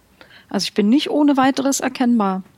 Mit Maske schon mal gleich gar nicht. Aber inzwischen gibt es Gesichtserkennung, die mit Maske hervorragend funktioniert und eine Erkennungsrate auch von über 80 Prozent hat. Das heißt, ich wäre bei einer normalen Demo für einen Durchschnittspolizisten nicht identifizierbar, ähm. für die ähm. Kamera schon. Mhm. Ähm, ich ich würde das ein bisschen anders beschreiben. Also ich, ich stimme da schon zu, aber äh, äh, ich, ich finde es besser verstehbar, wenn man sich anguckt, ähm, ähm, was macht denn der Datenschutz eigentlich? Es geht ja nicht darum, dass irgendwie äh, der Bäcker meinen Namen ruft, sondern es geht darum, dass ich Gegenstand von Datenverarbeitung bin. Das heißt, dass ich irgendwo die Straße lang laufe, ist erstmal öffentlich, aber es ist nicht Gegenstand von Datenverarbeitung. Das heißt, ich bin da, aber ich bin sozusagen, die Frage anonym heißt ja, für wen denn anonym? Es gibt ja gar keinen Beobachter. Die Leute um mich rum sehen mich, aber die vergessen mich wieder und deren, deren Kopf ist unter so, die machen keine Datenverarbeitung. Ja, also, ne? Ähm, oh, aber in dem Moment, wo da eine Kamera anfängt, etwas aufzunehmen, werden Sachen systematisiert, kategorisiert, sie werden abgespeichert, sie können weitergegeben werden. Auf einmal wird daraus ein Datum. Das heißt, da, da ändert sich die Qualität. Und wenn diese Kamera ähm, zu dem Teil des Staates hör, äh, gehört, die das Altmonopol innehat, äh, dann wird das noch problematischer. Ne? Also das ist, dass ich auf einer Demo stehe, alleine ist es völlig egal, ob ich mein Gesicht gerade in die strahlende Sonne halte das ist eine freiheitliche, demokratische Welt hier. Das, natürlich kann ich das machen. Und das ist ja nicht gleich eine Einwilligung, dass der Staatsapparat mich durchscannen kann. Und äh, das ist eben auch ein Teil, ich, ich will mal das, was äh, Anke eben beschrieben hat, sozusagen von die, die andere Seite der Medaille beschreiben, um äh, meiner Meinung nach das Bild auch zu komplettieren. Ähm, ich bin nicht die Person muss, warum ich nicht abgefilmt werden soll, sondern ich bin die Person, die sich die Begründung anhören muss, warum ich abgefilmt werden sollte. Denn was du ja gerade sagst, ist äh, ähm, mal angenommen, es brächte uns mehr Sicherheit. Das ist so ein bisschen wie ein Gedankenexperiment. Angenommen, wir würden alle Parkbänke violett an, das brächte uns mehr Sicherheit. Das können wir gerne diskutieren, aber es ist ja nicht so. Also ich möchte von denen, die das, die das machen wollen, möchte ich hören, was genau die Folge davon ist und sozusagen was, und dann kann man die Folgen diskutieren und auch die Verhältnismäßigkeit und so weiter. Also ich würde mich nicht so in so eine, ähm, ich würde mich da ganz in die Offensive stellen und sagen, was meinst du denn, was an Sicherheit besser wird? Es gibt ja keine Sicherheit, es gibt nur verschiedene andere Freiheitsrechte. Ne? Meine Freiheit, körperliche Unversehrtheit, meine Freiheit auf und so weiter. Die werden dann vielleicht von Bösewichten irgendwie eingeschränkt. Aber ähm, diese Belege stehen doch hinten und vorne aus. Das ist, das ist ja so, eine, so, so ein Punkt, den ich da ganz relevant finde. Also ich würde das nicht so defensiv machen. Äh, aber Matthias wollte noch was sagen. Okay. Eine kleine Ergänzung zu dem, was Rainer sagte. Ähm, klassische Videoüberwachung im öffentlichen Raum ist schon doof. Allerdings werden da riesige Datenmengen produziert. Das heißt, damit kann ich gar nicht so einfach dann auch wirklich alle permanent und überall überwachen. Aber wenn ich diese Videodaten biometrisch verarbeite, dann muss ich nur noch diese biometrischen Daten speichern und damit werden diese vormals riesigen Datenmengen plötzlich handhabbar. Das macht diese biometrische Überwachungstechnik in meinen Augen noch gefährlicher. Mhm. Anke, du wolltest noch? Ja, ich würde gerne noch anbringen die Begründung, mit der der EuGH die Vorratsdatenspeicherung äh, gekippt hatte. Nämlich aus zwei Gründen. Das eine war die Verhältnismäßigkeit. Wegen ganz weniger Verdächtiger werden ganz, ganz viele Unschuldige überwacht und in ihren Freiheitsrechten eingeschränkt. Und das genau das Thema, was gerade eben schon beschrieben worden ist, dass die Evidenz nicht nachgewiesen worden ist. Dass man also immer wieder, Sascha Lobo hat es mal schön esoterische Sicherheitspolitik genannt, äh, auf einem Kongress. Und ich finde, das passt ganz gut und das zitiere ich auch mal wieder gern, weil es genau so ist. Die versprechen symbolpolitische Sicherheit, ohne einen einzigen Nachweis dafür zu erbringen. Und das Problem, wenn wir so eine flächendeckende Gesichtserkennung hätten, ist ja nicht nur, dass ich eine Person an einer Stelle auf dieser einen Demo identifizieren könnte. Ich kann ja auch Bewegungsprofile machen. Ich kann auch feststellen, aha, morgens war sie da, mittags war sie da, abends war sie da und ich kann feststellen, mit wem war die Person denn hier, da und da. Ich kann also auch Beziehungsprofile erstellen. Ich kann am Ende wirklich eine vollständige Profilierung einzelner Personen machen. Und dann stellt sich dann auch wieder die Forderung, eigentlich schon sehr, sehr viel früher, ähm, die das Verfassungs Bundesverfassungsgericht auch schon aufgestellt hat, nämlich dass man eine Überwachungsgesamtrechnung braucht, dass man gar nicht nur jede einzelne Maßnahme beurteilen muss nach Nutzen und Verhältnismäßigkeit, also wie viel mehr Sicherheit und wie viele sind betroffen und wie viele nicht, sondern auch, dass man gucken muss, was gibt es denn drumherum noch für andere Maßnahmen und wie addieren die sich übereinander, dass man eben nicht diesen sogenannten Chilling-Effekt kriegt, wo eine Demokratie anfängt, nicht mehr eine Demokratie für freie Menschen zu sein, sondern diktatorische Züge zu kriegen, wo man einfach Menschenmassen überwacht. Jetzt ist ja, ich muss, jetzt würde ich sagen, dann doch noch Fragen zu diesem äh, mehr Sicherheit. Jetzt ist ja die, die Tatsache, Überwachung bringt mehr Sicherheit, äh, kann ja zwei Dinge bedeuten. Das eine ist sozusagen, potenzielle Verbrecher fühlen sich durch die Überwachung abgeschreckt. Und die andere ist, ähm, das ist kein direkter Gewinn, weil ähm, sich erstmal niemand abgeschreckt wird. Aber wenn Verbrechen passiert, dann kann man die zuverlässiger aufklären, weil man weiß, wer es war. Gibt es zu diesen beiden Annahmen überhaupt schon wissenschaftliche also, also sagen, außer der, der Vermutung, dass es so sein könnte, gibt es dazu irgendwelche Arbeiten und oder Ergebnisse? Weiß man da was? Also man weiß zumindest, dass der Staatstrojaner nicht erfolgreich eingesetzt worden ist in den letzten, weiß nicht, ein Jahr, zwei Jahre. Äh, das würde ich jetzt aber, also den Staatstrojaner würde ich jetzt sozusagen nicht unter anlasslose Massenüberwachung. Es ist eine verbuchen. Überwachungsmaßnahme, die das, den gleichen Charakter hat wie alle ja. anderen, dass sie nie evaluiert und nie überprüft wird. Selbst wenn es in einem Gesetz drinsteht, es wird dann einfach yeah. nicht gemacht. Aber Andrea wollte was sagen. Genau, also bei, bei Videoüberwachung ist es ja, glaube ich, auch schon lange bekannt, dass das überhaupt keinerlei Straftaten verhindert dann, dann käme es eher in die zweite Frage rein, ne? was ist, wenn, wenn jetzt jemand äh, gefunden wird durch eine Videoüberwachung später, wo der Mord schon begangen ist, die Person schon verprügelt ist oder was auch immer. Ähm, äh, ja, also würde ich auch nicht sagen, dass das dann ähm, wirklich also da das das ist auch nicht wirklich hilfreich also es, es wird ja keine, also bisher haben, sind Verbrechen nicht minimiert worden durch diese Überwachungstechniken. Und Aufklärungsquoten auch nicht in die Höhe gegangen. Genau, auch nicht in die Höhe gegangen. Das ist immer nur das, das Versprechen und das zieht tatsächlich ja auch ähm, so, ein, so einen Druck nach sich, eine Aufklärung zu erbringen. Also es gibt so eine schöne Geschichte aus 2017, wo in New York äh, ein Ladendiebstahl äh, mit Biometrie aufgeklärt wurde. Völlig absurd. Also das, das ähm, AFIS, also das automatisierte Fingerabdruck-Identifikationssystem der New Yorker, das NYPD, hat, hat niemanden gefunden auf, auf das Foto hin vom, vom Tatort sozusagen. Also das war so verpixelt und die Person, die da einen Diebstahl begangen hat, die war nicht zu erkennen. Mhm. Dann hat die Polizei, kreativ wie sie war, ähm, ähm, ge gedacht, also ein Polizist meinte, ok, der sieht irgendwie Woody Harrison ähnlich in so und so Filmen, Natural Born Killers oder wo auch immer. Mhm. Ähm, dann haben die sich ein gut aufgelöstes äh, Foto von Wo äh, Woody Harrison, ein passendes, mit dem man gut eine Datenbank durchsuchen kann, bei Google gesucht und haben äh, mit dem Foto von Woody Harrison eine Kandidatenliste aus dem äh, AFIS rausgeholt und haben daraufhin ähm, die, äh, die, äh, tatsächlich jemanden festgenommen. Aber ja, also funktioniert also, doch anscheinend. Super. Ist super cool, ja. Ja, das ist wirklich so. Ein also den Link äh, findet auch mal ein Korn. Ist, ja. Genau, genau. Aber das ist halt, also das Interessante ist, man kann das, äh, da gibt's diesen schönen äh, Podcast vom MIT Technology Review, diesen Machine in Machines We Trust äh, da, da äh, wird auch ein Polizist dazu interviewt und der kann überhaupt nichts äh, Falsches daran erkennen, sondern also es ist halt so eine Zwangsläufigkeit. Wir haben doch jetzt die ganze Technik, wir müssen doch jetzt irgendwie ihn finden. Mhm. Also äh, ich, ich so. wollte, oder wolltest du noch was sagen? Nee, ach, ich, ähm, das, das nimmt dann auch so absurde Züge oft an. Ähm, und wo Anke äh, DDR oder den Sozialismus angesprochen hat, äh, sind ja auch so Systeme gewesen, in denen es angeblich wegen, der, wegen des Sozialismus keine Kriminalität mehr geben durfte. So, also das, das ist ja. Durfte. ja, genau. Nicht, nicht gab. Äh, die gab es natürlich trotzdem. Häusliche Gewalt, also wirklich Schwerverbrechen, das gab es natürlich alles. Und ähm, das ist, ist glaube ich, auch ein Irrglaube, mit irgend, also menschliche Gesellschaft mit irgendeiner Form von Repression und Überwachung dahin zu bringen, äh, dass sie sicherer wird im Sinne von äh, niemand tut mir jemand anders irgendwas Böses an. Mhm. Aber wie, wie, ist das? Ähm, ich ich wollte nochmal noch mal da, da, auch anschließen gerne, wenn das äh, passt.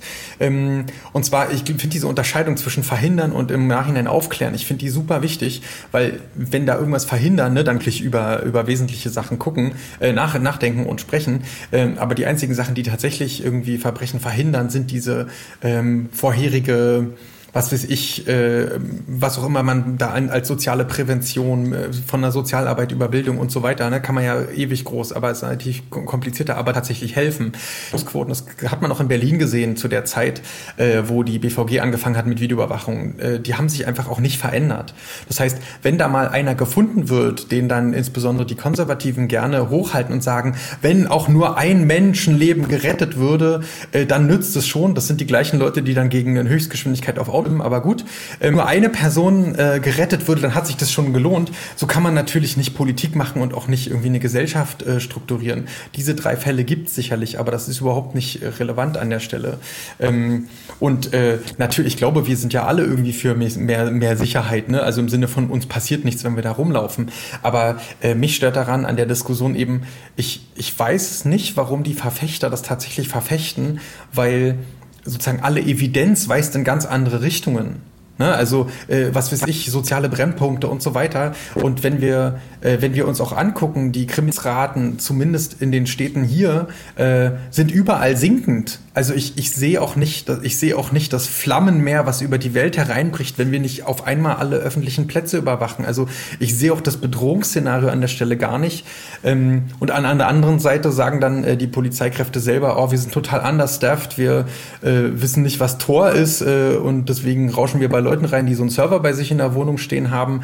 Äh, teilweise haben wir nicht genug Benzin für die Autos und so weiter. Also da denke ich mir so ein bisschen, ähm, wenn wir wahrhaftig über Sicherheit diskutieren, dann ist biometrische Videoüberwachung von öffentlichen Plätzen der letzte Punkt, den wir überhaupt durchdenken sollten. Also ich, ich verstehe diese ganze Diskussion dabei nicht und das ist natürlich, äh, ja, vielleicht könnt ihr mir helfen. Vielleicht, äh, vielleicht kann, kann Anke dazu noch was erzählen, weil sie hat ja vorhin so eine kleine Anekdote aus der äh, KI-Enquete und wenn ihr euch mit dem Thema beschäftigt habt, werden da ja unter Umständen vermutlich auch BefürworterInnen gesessen haben. Was sind denn, also hast du da ein Gefühl für oder vielleicht auch aus einer anderen Arbeit, äh, aus, der, aus anderen Teilen deiner Arbeit im Bundestag, was die Idee dahinter ist? Also das, das müsste man, also selbst wenn man den Befürwortern das Best Mögliche unterstellt, müssen die ja, müssten ja mindestens zugeben, ist, dass es so eine Art Rechtsgüterabwägung gibt. Ne? Und dann fällt mir aber sozusagen genau nur das Beispiel an, was Rainer gesagt hat, nämlich man sagt halt, ja, nur ein Menschenleben, das,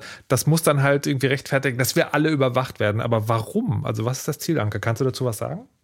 Also ich glaube, bei den Innenpolitikern konservativer Parteien gibt es einerseits einen, einen also eine Überbetonung von Aspekten innerer Sicherheit, die mit, ähm, mit Strafverfolgung zu tun haben, mehr als mit Prävention.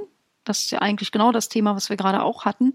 Und weil es dieses Übergewicht der Strafverfolgung geht, also Leute bestrafen wichtiger ist, als Opfer zu verhindern, deswegen setzt man auch jetzt zusätzlich besonders auf Technik, weil es sich, glaube ich, die sich das oft auch einreden. Ich glaube, manchmal glauben die das tatsächlich dass man damit was bewirken kann. Und die haben vielleicht in dem von mir zitierten Beispiel nicht geglaubt, dass man überall nur eine 0,1 Prozent Fehlerrate hat. Aber die haben sich gedacht, 80 Prozent sind ja auch gut. Dann sind halt 20 Prozent Fehler drauf geschissen. Ja, Hauptsache 80 Prozent. Aber was ich gerne noch erzählen würde, wir hatten ja auch diverse Anträge in dieser Legislatur mal im Bundestag, wo es darum ging, dass es keinen Einsatz biometrischer Gesichtserkennung in öffentlichen Räumen geben soll. Das ist jetzt im Januar im Bundestag im Plenum debattiert worden. Da haben Grüne, Linke und FDP sich also ganz explizit gegen diese Gesichtserkennung ausgesprochen.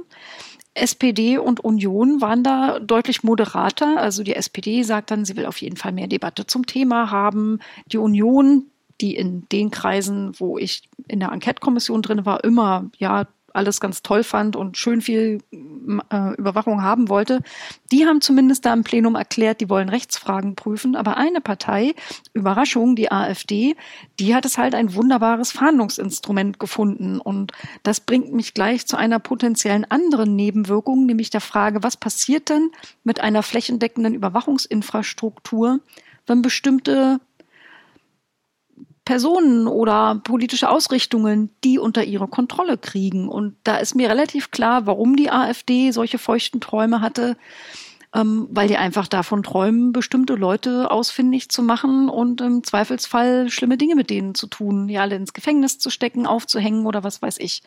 Da äh, wird ja nicht viel Hehl draus gemacht.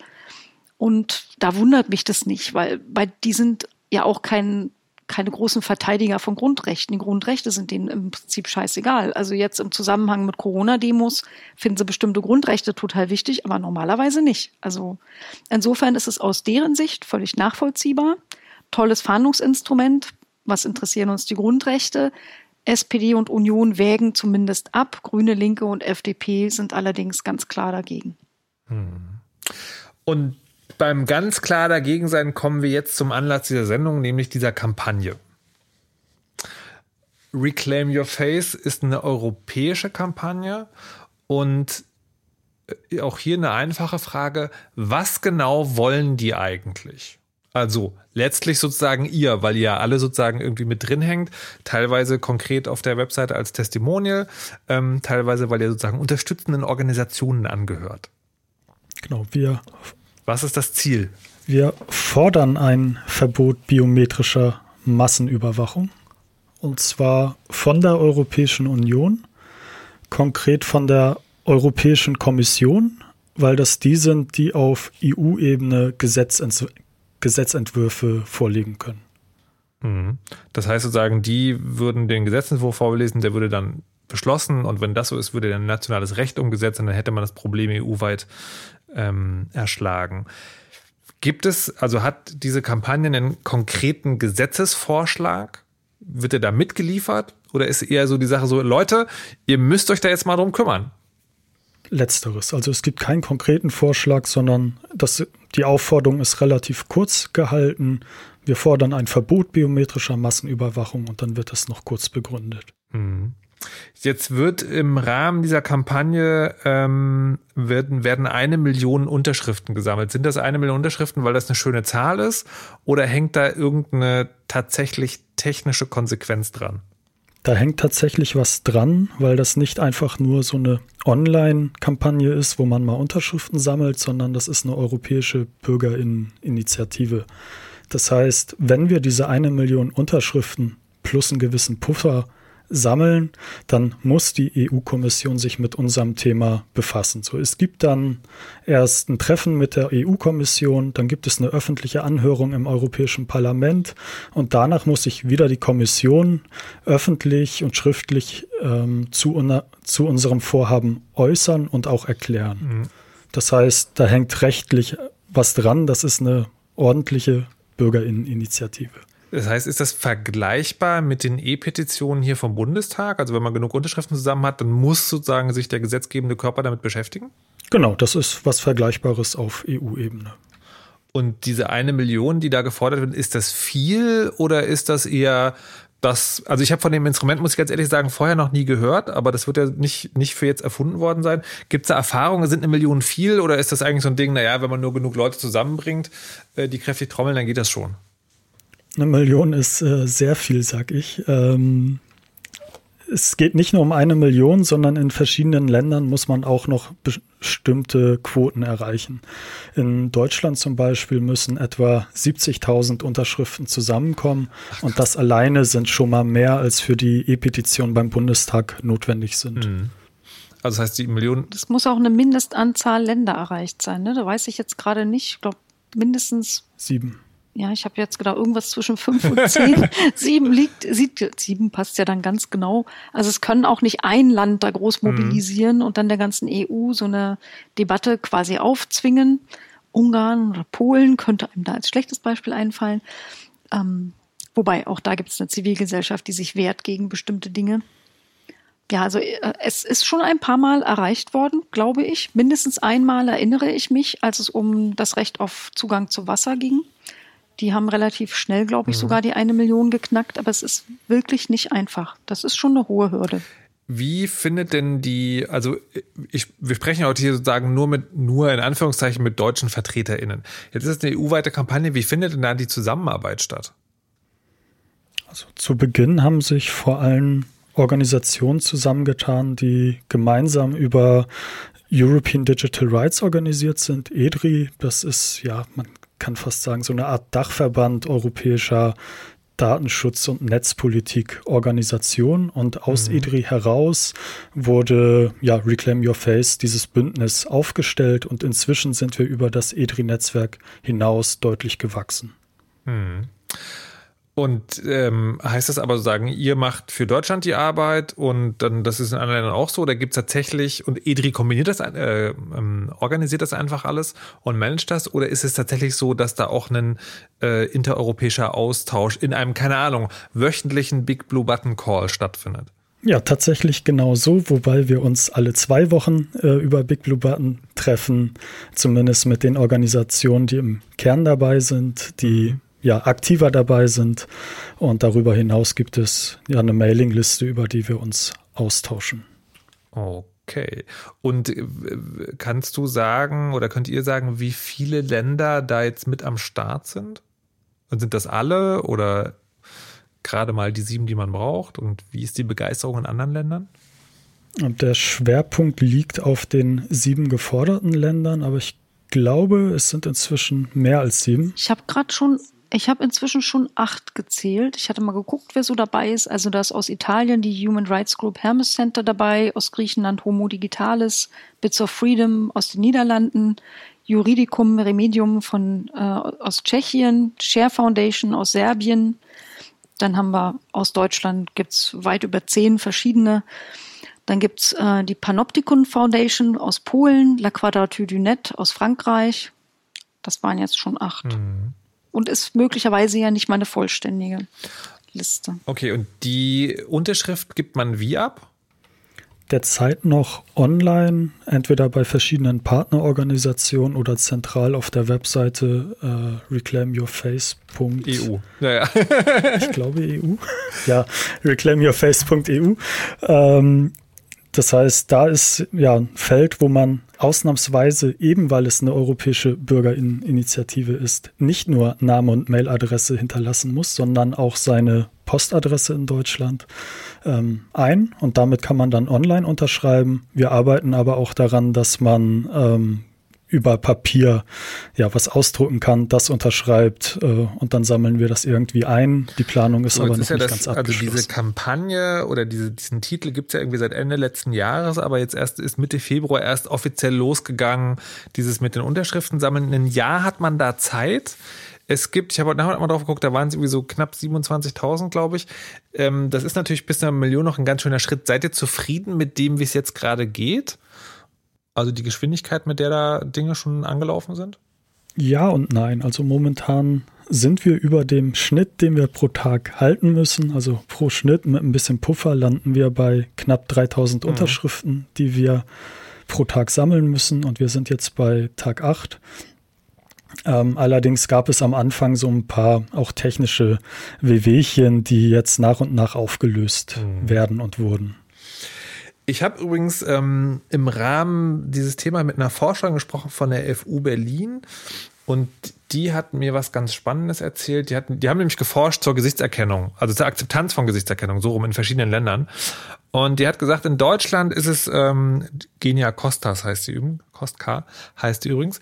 Äh, und die hat übrigens erzählt, dass es in Deutschland ganz krass ist, weil die, also im privaten Bereich wird äh, Gesichtserkennung eher abgelehnt und im im öffentlichen Bereich eher angenommen. Und das, obwohl die Menschen eigentlich wissen, dass Überwachung nicht, nicht so ganz gut ist. Und sie, sie vermutet so ein bisschen, dass da, dass da auch so eine Resignation stattfindet. Also das ist ja eh jetzt Teil unseres Lebens, da können wir sowieso, sowieso nichts machen. Und das stelle ich mir aber sozusagen für, für so eine Kampagne als ganz, ein ganz schwieriges Zielpublikum vor, die also ähm, eh sagen, ach naja, warum eigentlich nicht? Ähm, und dann außerdem eh sozusagen so ein bisschen, ähm, ja, resigniert haben einfach. Habt ihr da, habt ihr, also es gibt diese Website, es gibt ja auch, ihr macht Medienarbeit, diese Sendung findet gerade statt, aber habt ihr da einen, einen Plan oder ist es einfach sozusagen jetzt reinpowern und hoffen, dass man bei den Leuten ankommt? Oder vielleicht reichen ja die, die sozusagen von der guten Sache TM überzeugt sind?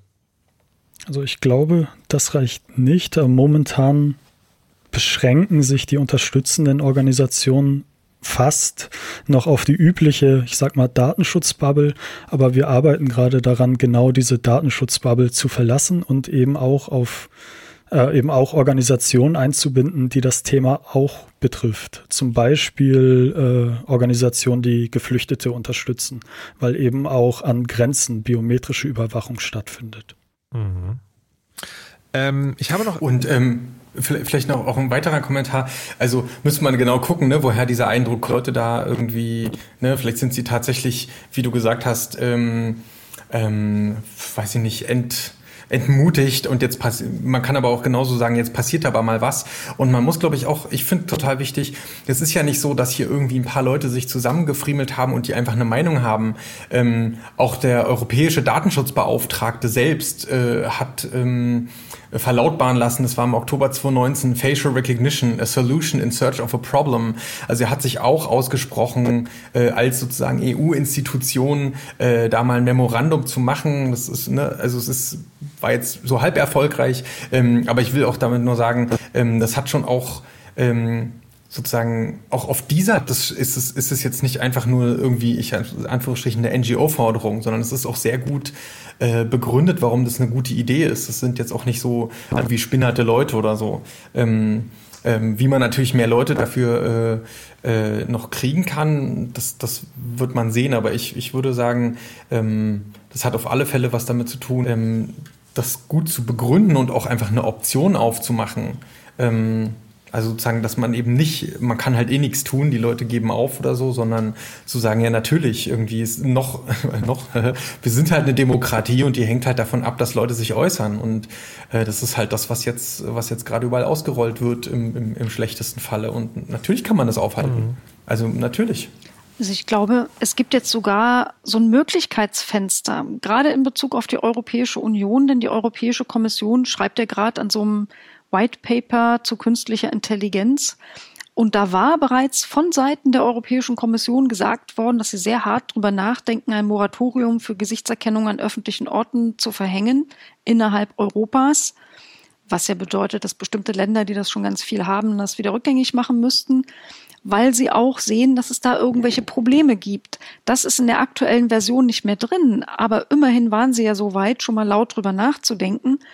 Und es gibt gerade ähm, diverse Städte in den USA wie San Francisco oder Boston oder Cambridge, wo die zumindest auf der Stadtebene entschieden haben, dass sie öffentliche Gesichtserkennung im öffentlichen Raum nicht mehr einsetzen, aus bestimmten Gründen und solche Überwachungstechnologien ablehnen. Und selbst große Firmen wie IBM, Microsoft oder Amazon haben angekündigt, Gesichtserkennungstechnik nicht mehr an Polizei zu verkaufen oder nicht so lange nicht anzubieten. Microsoft hat das so formuliert, wie es keine Gesetzesgrundlage gibt, die garantiert, dass Menschenrechte eingehalten werden. Das heißt, selbst die Firmen kommen, IBM hat sogar den Verkauf komplett eingestellt und hat gesagt, sie wollen diese Technik, dass sie nicht für Massenüberwachung genutzt wird.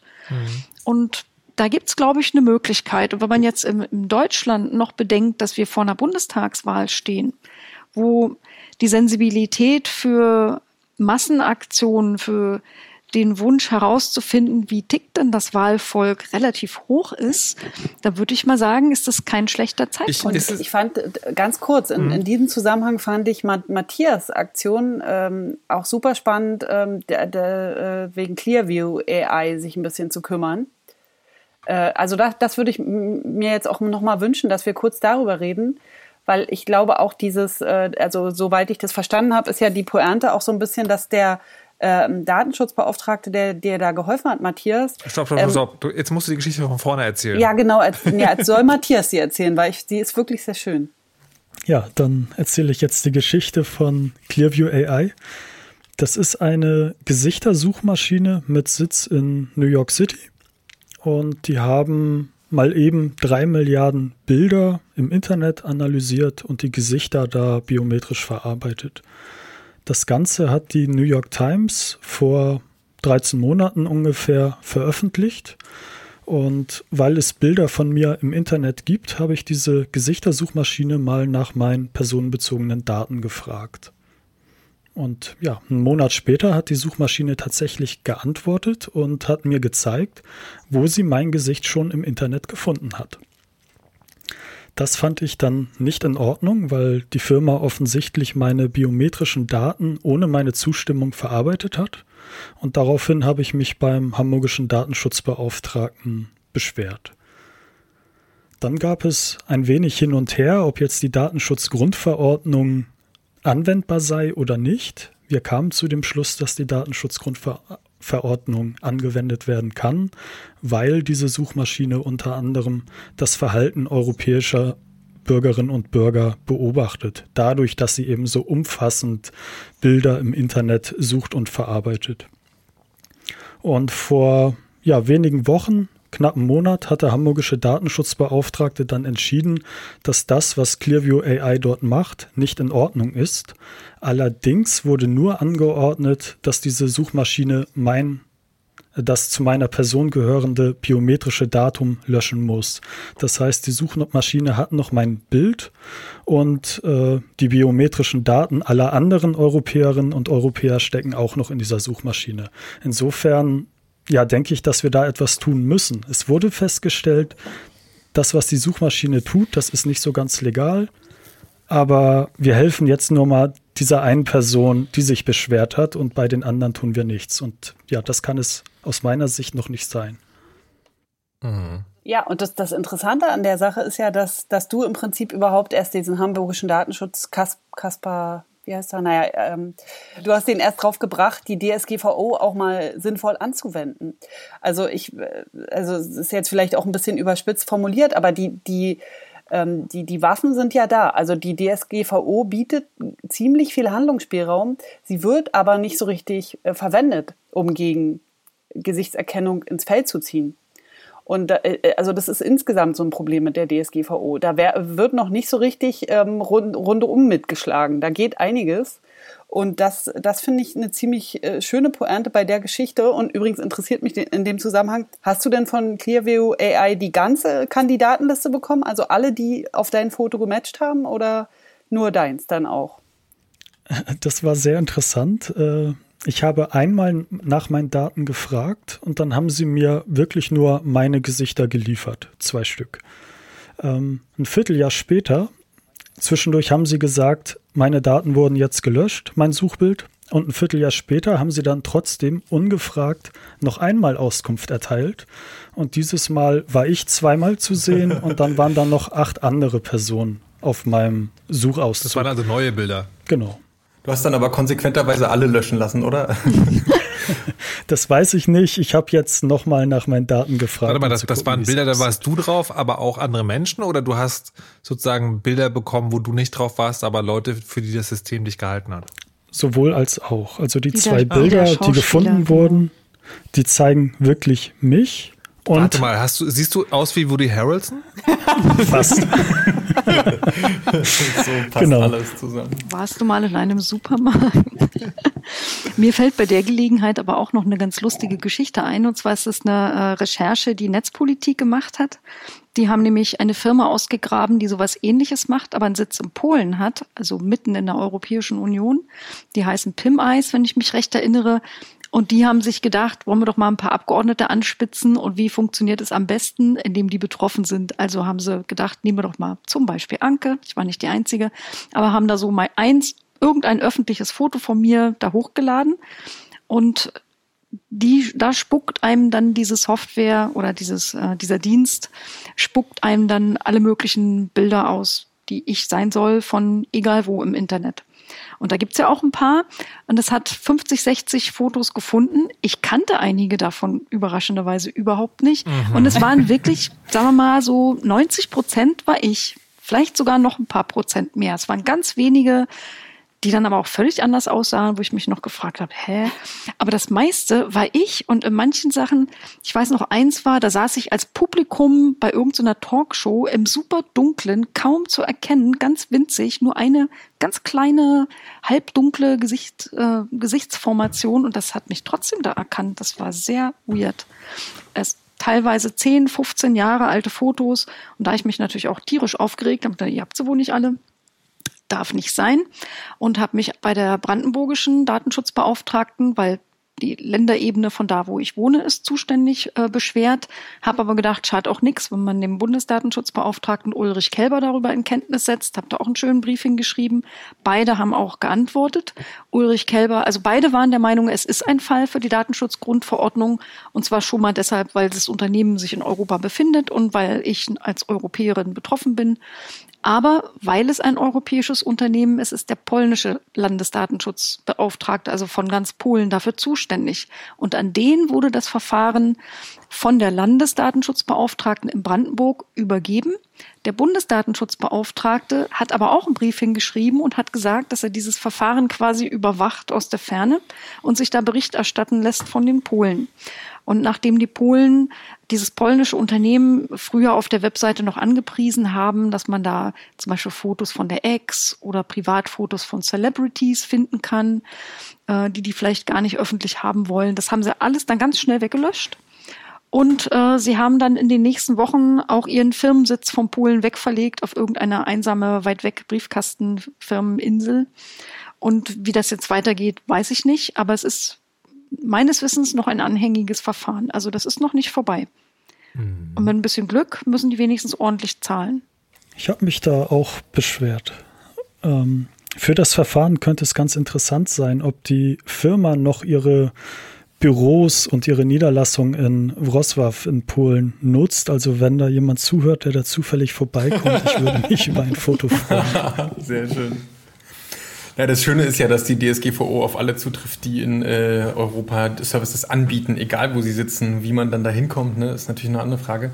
Aber ich finde, es ist ein total gutes Beispiel, wo man sich, wo ich mich auch manchmal frage, warum müssen die Datenschutzbehörden da eigentlich zum Jagen getragen werden? Also sind offensichtlich sind sie auch einfach nicht ausgestattet. Aber meine Aber haben das beide hab gerne gemacht. Die haben, die können sowas nicht so ohne weiteres agieren und haben sich gefreut, von mir diesen Brief zu kriegen. Also alle beide, mhm. Bundesebene und Brandenburger ja. Ebene, sind sofort losmarschiert. Genau, doch aber das gerade die PIM-Eis, das ging doch durch die Medien rauf und runter, wenn das mein Job ist. Warum, also weiß ich nicht. Aber ähm, oder auch ne, Johannes Kaspar, den Andrea von meinte in Hamburg, äh, ich weiß auch nicht, warum, warum, ne, warum da nicht aktiv, also gerade an solchen symbolischen Punkten, das ist ja auch das ist ja auch Vertrauensaufbau gegenüber den Bürgerinnen und Bürgern. Wenn die Datenschutzbehörden nicht nur rumhängen und sagen, oh, Facebook ist ja ganz schön schlimm, sondern mal sagen, ja, naja, der ganze Kram Also jetzt, aber so ein bisschen, also das ist nicht so, dass sie, also man kann über die politische Arbeit der, des Bundesdatenschutzbeauftragten, der Länderdatenschutzbeauftragten sicherlich reden, aber dass die den ganzen Tag einfach nur rumhängen, das halte ich doch für eine etwas arge Überspitzung. Na, das stimmt natürlich. Ja, ja, da, da, da hast du schon völlig recht. Aber wir reden gerade davon, dass wir in Europa eine Welle von KI, von äh, äh, US-amerikanischen Riesen, monopolistischen Riesenfirmen haben, äh, mit biometrischer Videoüberwachung, äh, ne, hinten autonomes Fahren, äh, vorne rum irgendwie. Also ich sehe schon, dass da was passiert, aber da, wo ich, also wenn wir den, das Konzept einer Digitalisierung ernst nehmen, dann, ne, dann müssen wir doch irgendwie vielleicht äh, zumindest die Datenschutzbeauftragten in gleichem Maße auch mhm. wachsen lassen, äh, wie wir die Geheimdienste wachsen lassen. genau diese Bissigkeit. Ich wollte es jetzt gar nicht denen so ja. vorwerfen im Sinne von, ne, sondern, sondern die sind ja auch hinten und vorne überlastet. Ähm, aber, aber sozusagen, das, das meine ich halt damit. Ich meine, da kommt jetzt eine quasi, wir reden alle irgendwie seit 30 Jahren von der Informationsgesellschaft, aber dann brauchen wir doch eben auch so eine äh, bissigen Leute und dürfen nicht ständig auf Max Schrems warten. Also so meine ich das. Naja, es gibt jetzt diese, es gibt jetzt diese Kampagne, zu der ich noch gerne mal zurückkehren äh, möchte und da, zu der hätte ich noch zwei Fragen. Die eine ist, ähm, tatsächlich nochmal zu einem Protagonisten. Und zwar, es gibt ja, also ne, es gibt diese Länder, äh, also es gibt EU-weit, dann jedes Land äh, macht das dann dort. Und das in Deutschland ist die Seite ja dann Gesichtserkennung-stoppen.de und da gibt's dann sehr bekannte Testimonials. Ein gewisser Rainer Rehag ist auf der Seite zum, zum Beispiel zu sehen. Äh, oder eben auch der gerade benannte Ulrich Kelber, Konstanze Kurz, ähm, Markus Beckedahl, eine gewisse Anke Domscheit-Berg. So, also das sind, wenn man sich die Liste anguckt, sind das schon sozusagen typische Player der deutschen Netzpolitik slash AktivistInnen Bubble.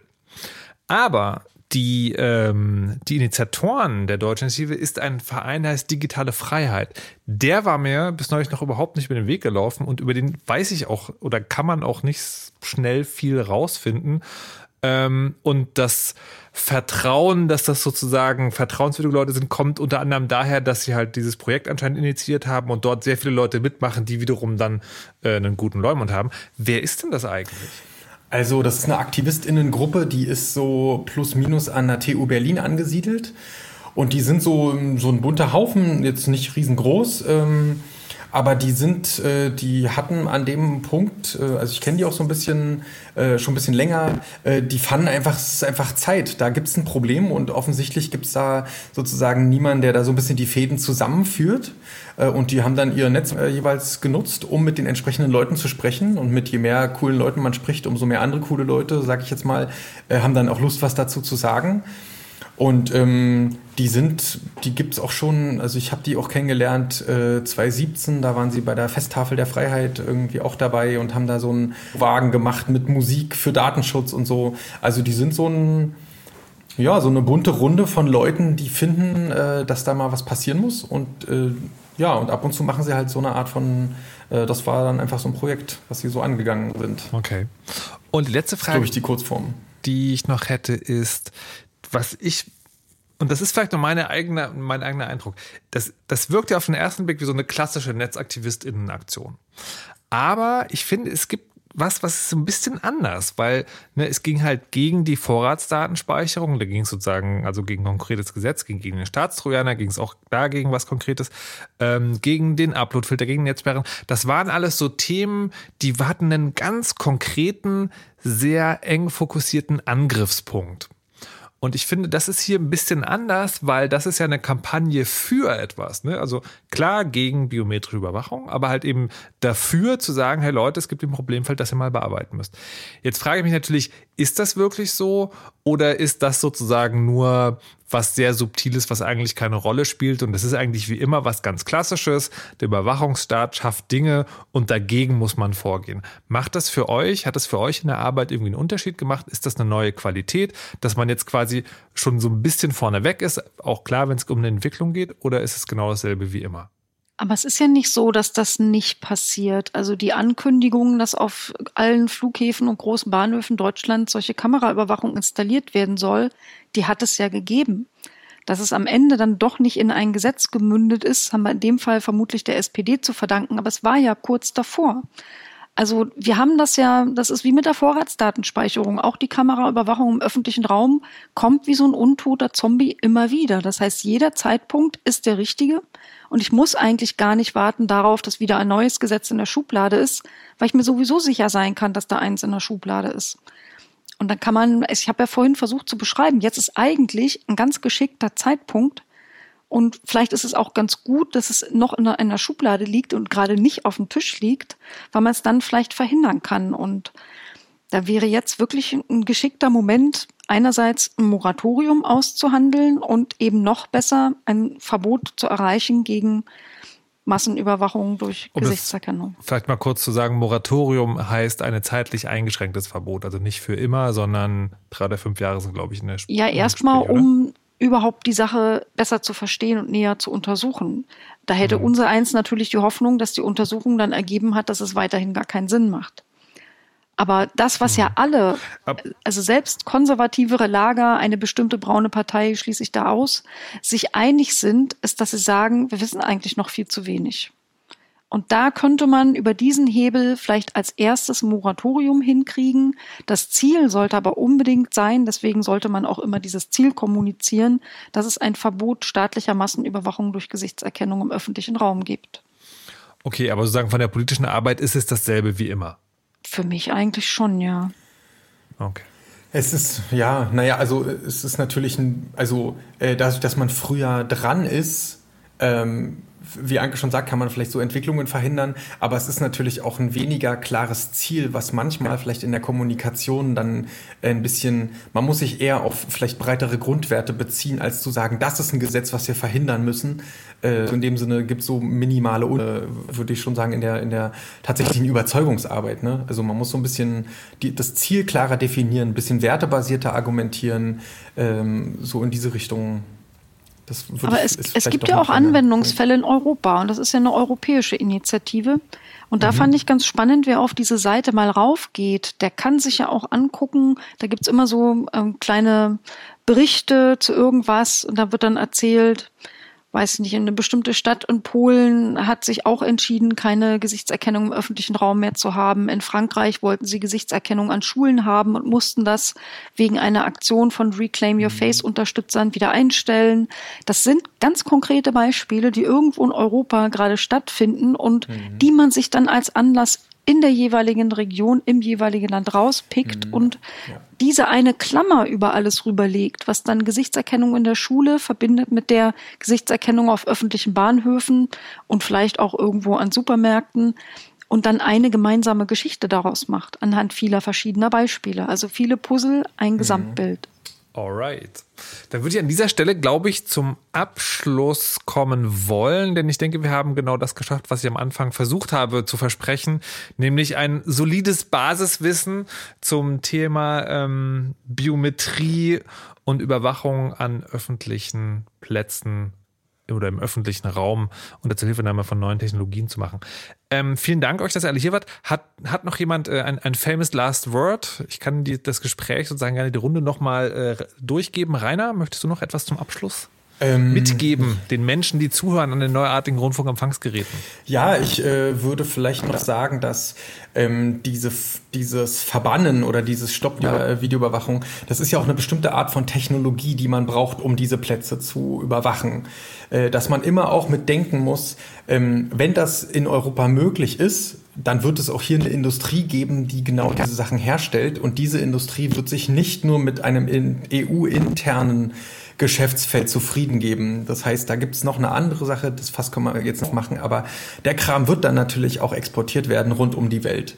Und das ist natürlich ein, ich finde, das ist auch ein Punkt, äh, der mir sagen würde, es ist noch ein weiterer Grund, da einfach nicht in diese Richtung da äh, einfach mitzumachen bei so einer Entwicklung. Dankeschön. Alright. Andrea?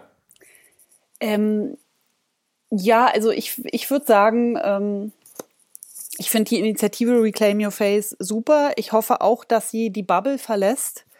Ähm, und ich glaube tatsächlich, dass man gegen massenhafte Gesichtserkennung eigentlich nichts mehr tun kann. Und genau deswegen muss man was dagegen tun. Deswegen muss sie verboten werden. Sehr, sehr ermutigend. Alles klar. Anke? Ja, da kann ich direkt anschließen. Ich habe nämlich Vorschläge, was man tun kann. Die haben natürlich mit meinem direkten Umfeld zu tun schreibt an Abgeordnete, und zwar an zwei Typen von Abgeordneten. Schreibt an die, in deren Wahlkreis ihr wohnt, weil die interessieren sich für euch, die anderen nicht so sehr. Und schreibt an die, die Mitglied im Innenausschuss sind. Und zwar egal, in welchem Wahlkreis die aktiv sind. Und dann diese gleichen, denen könnt ihr entweder Briefe schreiben, ihr könnt auch die Büros anrufen, da erreicht man immer irgendjemanden, könnt ihnen ein Öhrchen abkauen. Ihr könnt aber, und das ist fast noch besser, könnt auch beides machen, diese MDBs über Abgeordnetenwatch anfragen. Keine Massenanfragen, die werden von Abgeordnetenwatch abgebogen, aber zum Beispiel die in eurem Wahlkreis. Die könnt ihr einfach konkret fragen, was ist eure Position zur ähm, Gesichtserkennung im öffentlichen Raum? Und natürlich schreibt ihr noch einen Dreizeiler dazu, warum ihr glaubt, äh, dass es eine ganz schlechte Idee wäre, das zu machen. Und ihr könnt auch hingehen, wenn es jetzt im demnächst ganz viele verschiedene Wahlveranstaltungen digital oder analog gibt und fragt die einfach dann zwingt ihr nämlich auch die, die sich sonst mit Ferkelkastration beschäftigen, über dieses Thema nachzudenken und könnt auf diese Weise Aufklärung machen. Was dann nämlich passiert, wenn ich krieg zum Beispiel Briefe zu Ferkelkastration, ich komme immer wieder auf dieses sehr schöne Beispiel, ähm, ich frage dann unsere agrarpolitische Sprecherin und sage, oh, keine Ahnung von Ferkel, erzähl mal. Und dann schickt die mir da so ein Traktat, und schon weiß ich ein bisschen besser als vorher Bescheid über diese Ferkelchen. Und genau so würde das passieren, wenn ihr alle Briefe schreibt an diese Abgeordneten und denen erklärt, warum sie jetzt auch gegen diese Überwachung sein sollen. Und dann müssen die sich mit dem Thema beschäftigen. Ihr könnt ja auch reinschreiben, hört doch doch dieses Chaosradio an. Seitdem ihr das gehört habt, seid ihr total überzeugt davon. Schlechte Idee. Wenn die das anhören, sind sie bestimmt auch davon überzeugt. Vielleicht hört es ja dann mal einer von denen an. Äh, Markus, ja. du musst jetzt dieses Chaosradio selber in unsere Shownotes tun. okay, Chaos Radioception. Und den Abschluss äh, dieser Chaos Radioception macht Matthias. Möchtest du auch noch ein letztes Wort an die Allgemeinheit richten? Gerne. Also ich finde das natürlich auch sehr schön, wenn ihr eure VolksvertreterInnen anschreibt. Äh, ihr könnt aber auch Firmen oder staatliche Behörden anschreiben und fragen, welche Daten sie über euch haben oder fragen, wie sie in der Öffentlichkeit überwachen, um dann Transparenz und eine gewisse Öffentlichkeit herzustellen. So, liebe Hörerinnen und Hörer, ihr habt was gelernt und ihr habt Hausaufgaben mitbekommen. Dabei wünsche ich viel Spaß. Vielen Dank, dass ihr dabei wart. Vielen Dank, Rainer, Andrea, Anke, Ma Matthias, dass ihr dabei wart und uns äh, Zeit und Erklärungen hier gelassen habt. Danke dafür nochmal. Und ich verabschiede mich an dieser Stelle und mir bleibt am Ende der Sendung nur noch eine Sache zu sagen. Lasst euch nicht biometrisch überwachen und verschlüsselt immer schön eure Backups. Tschüss!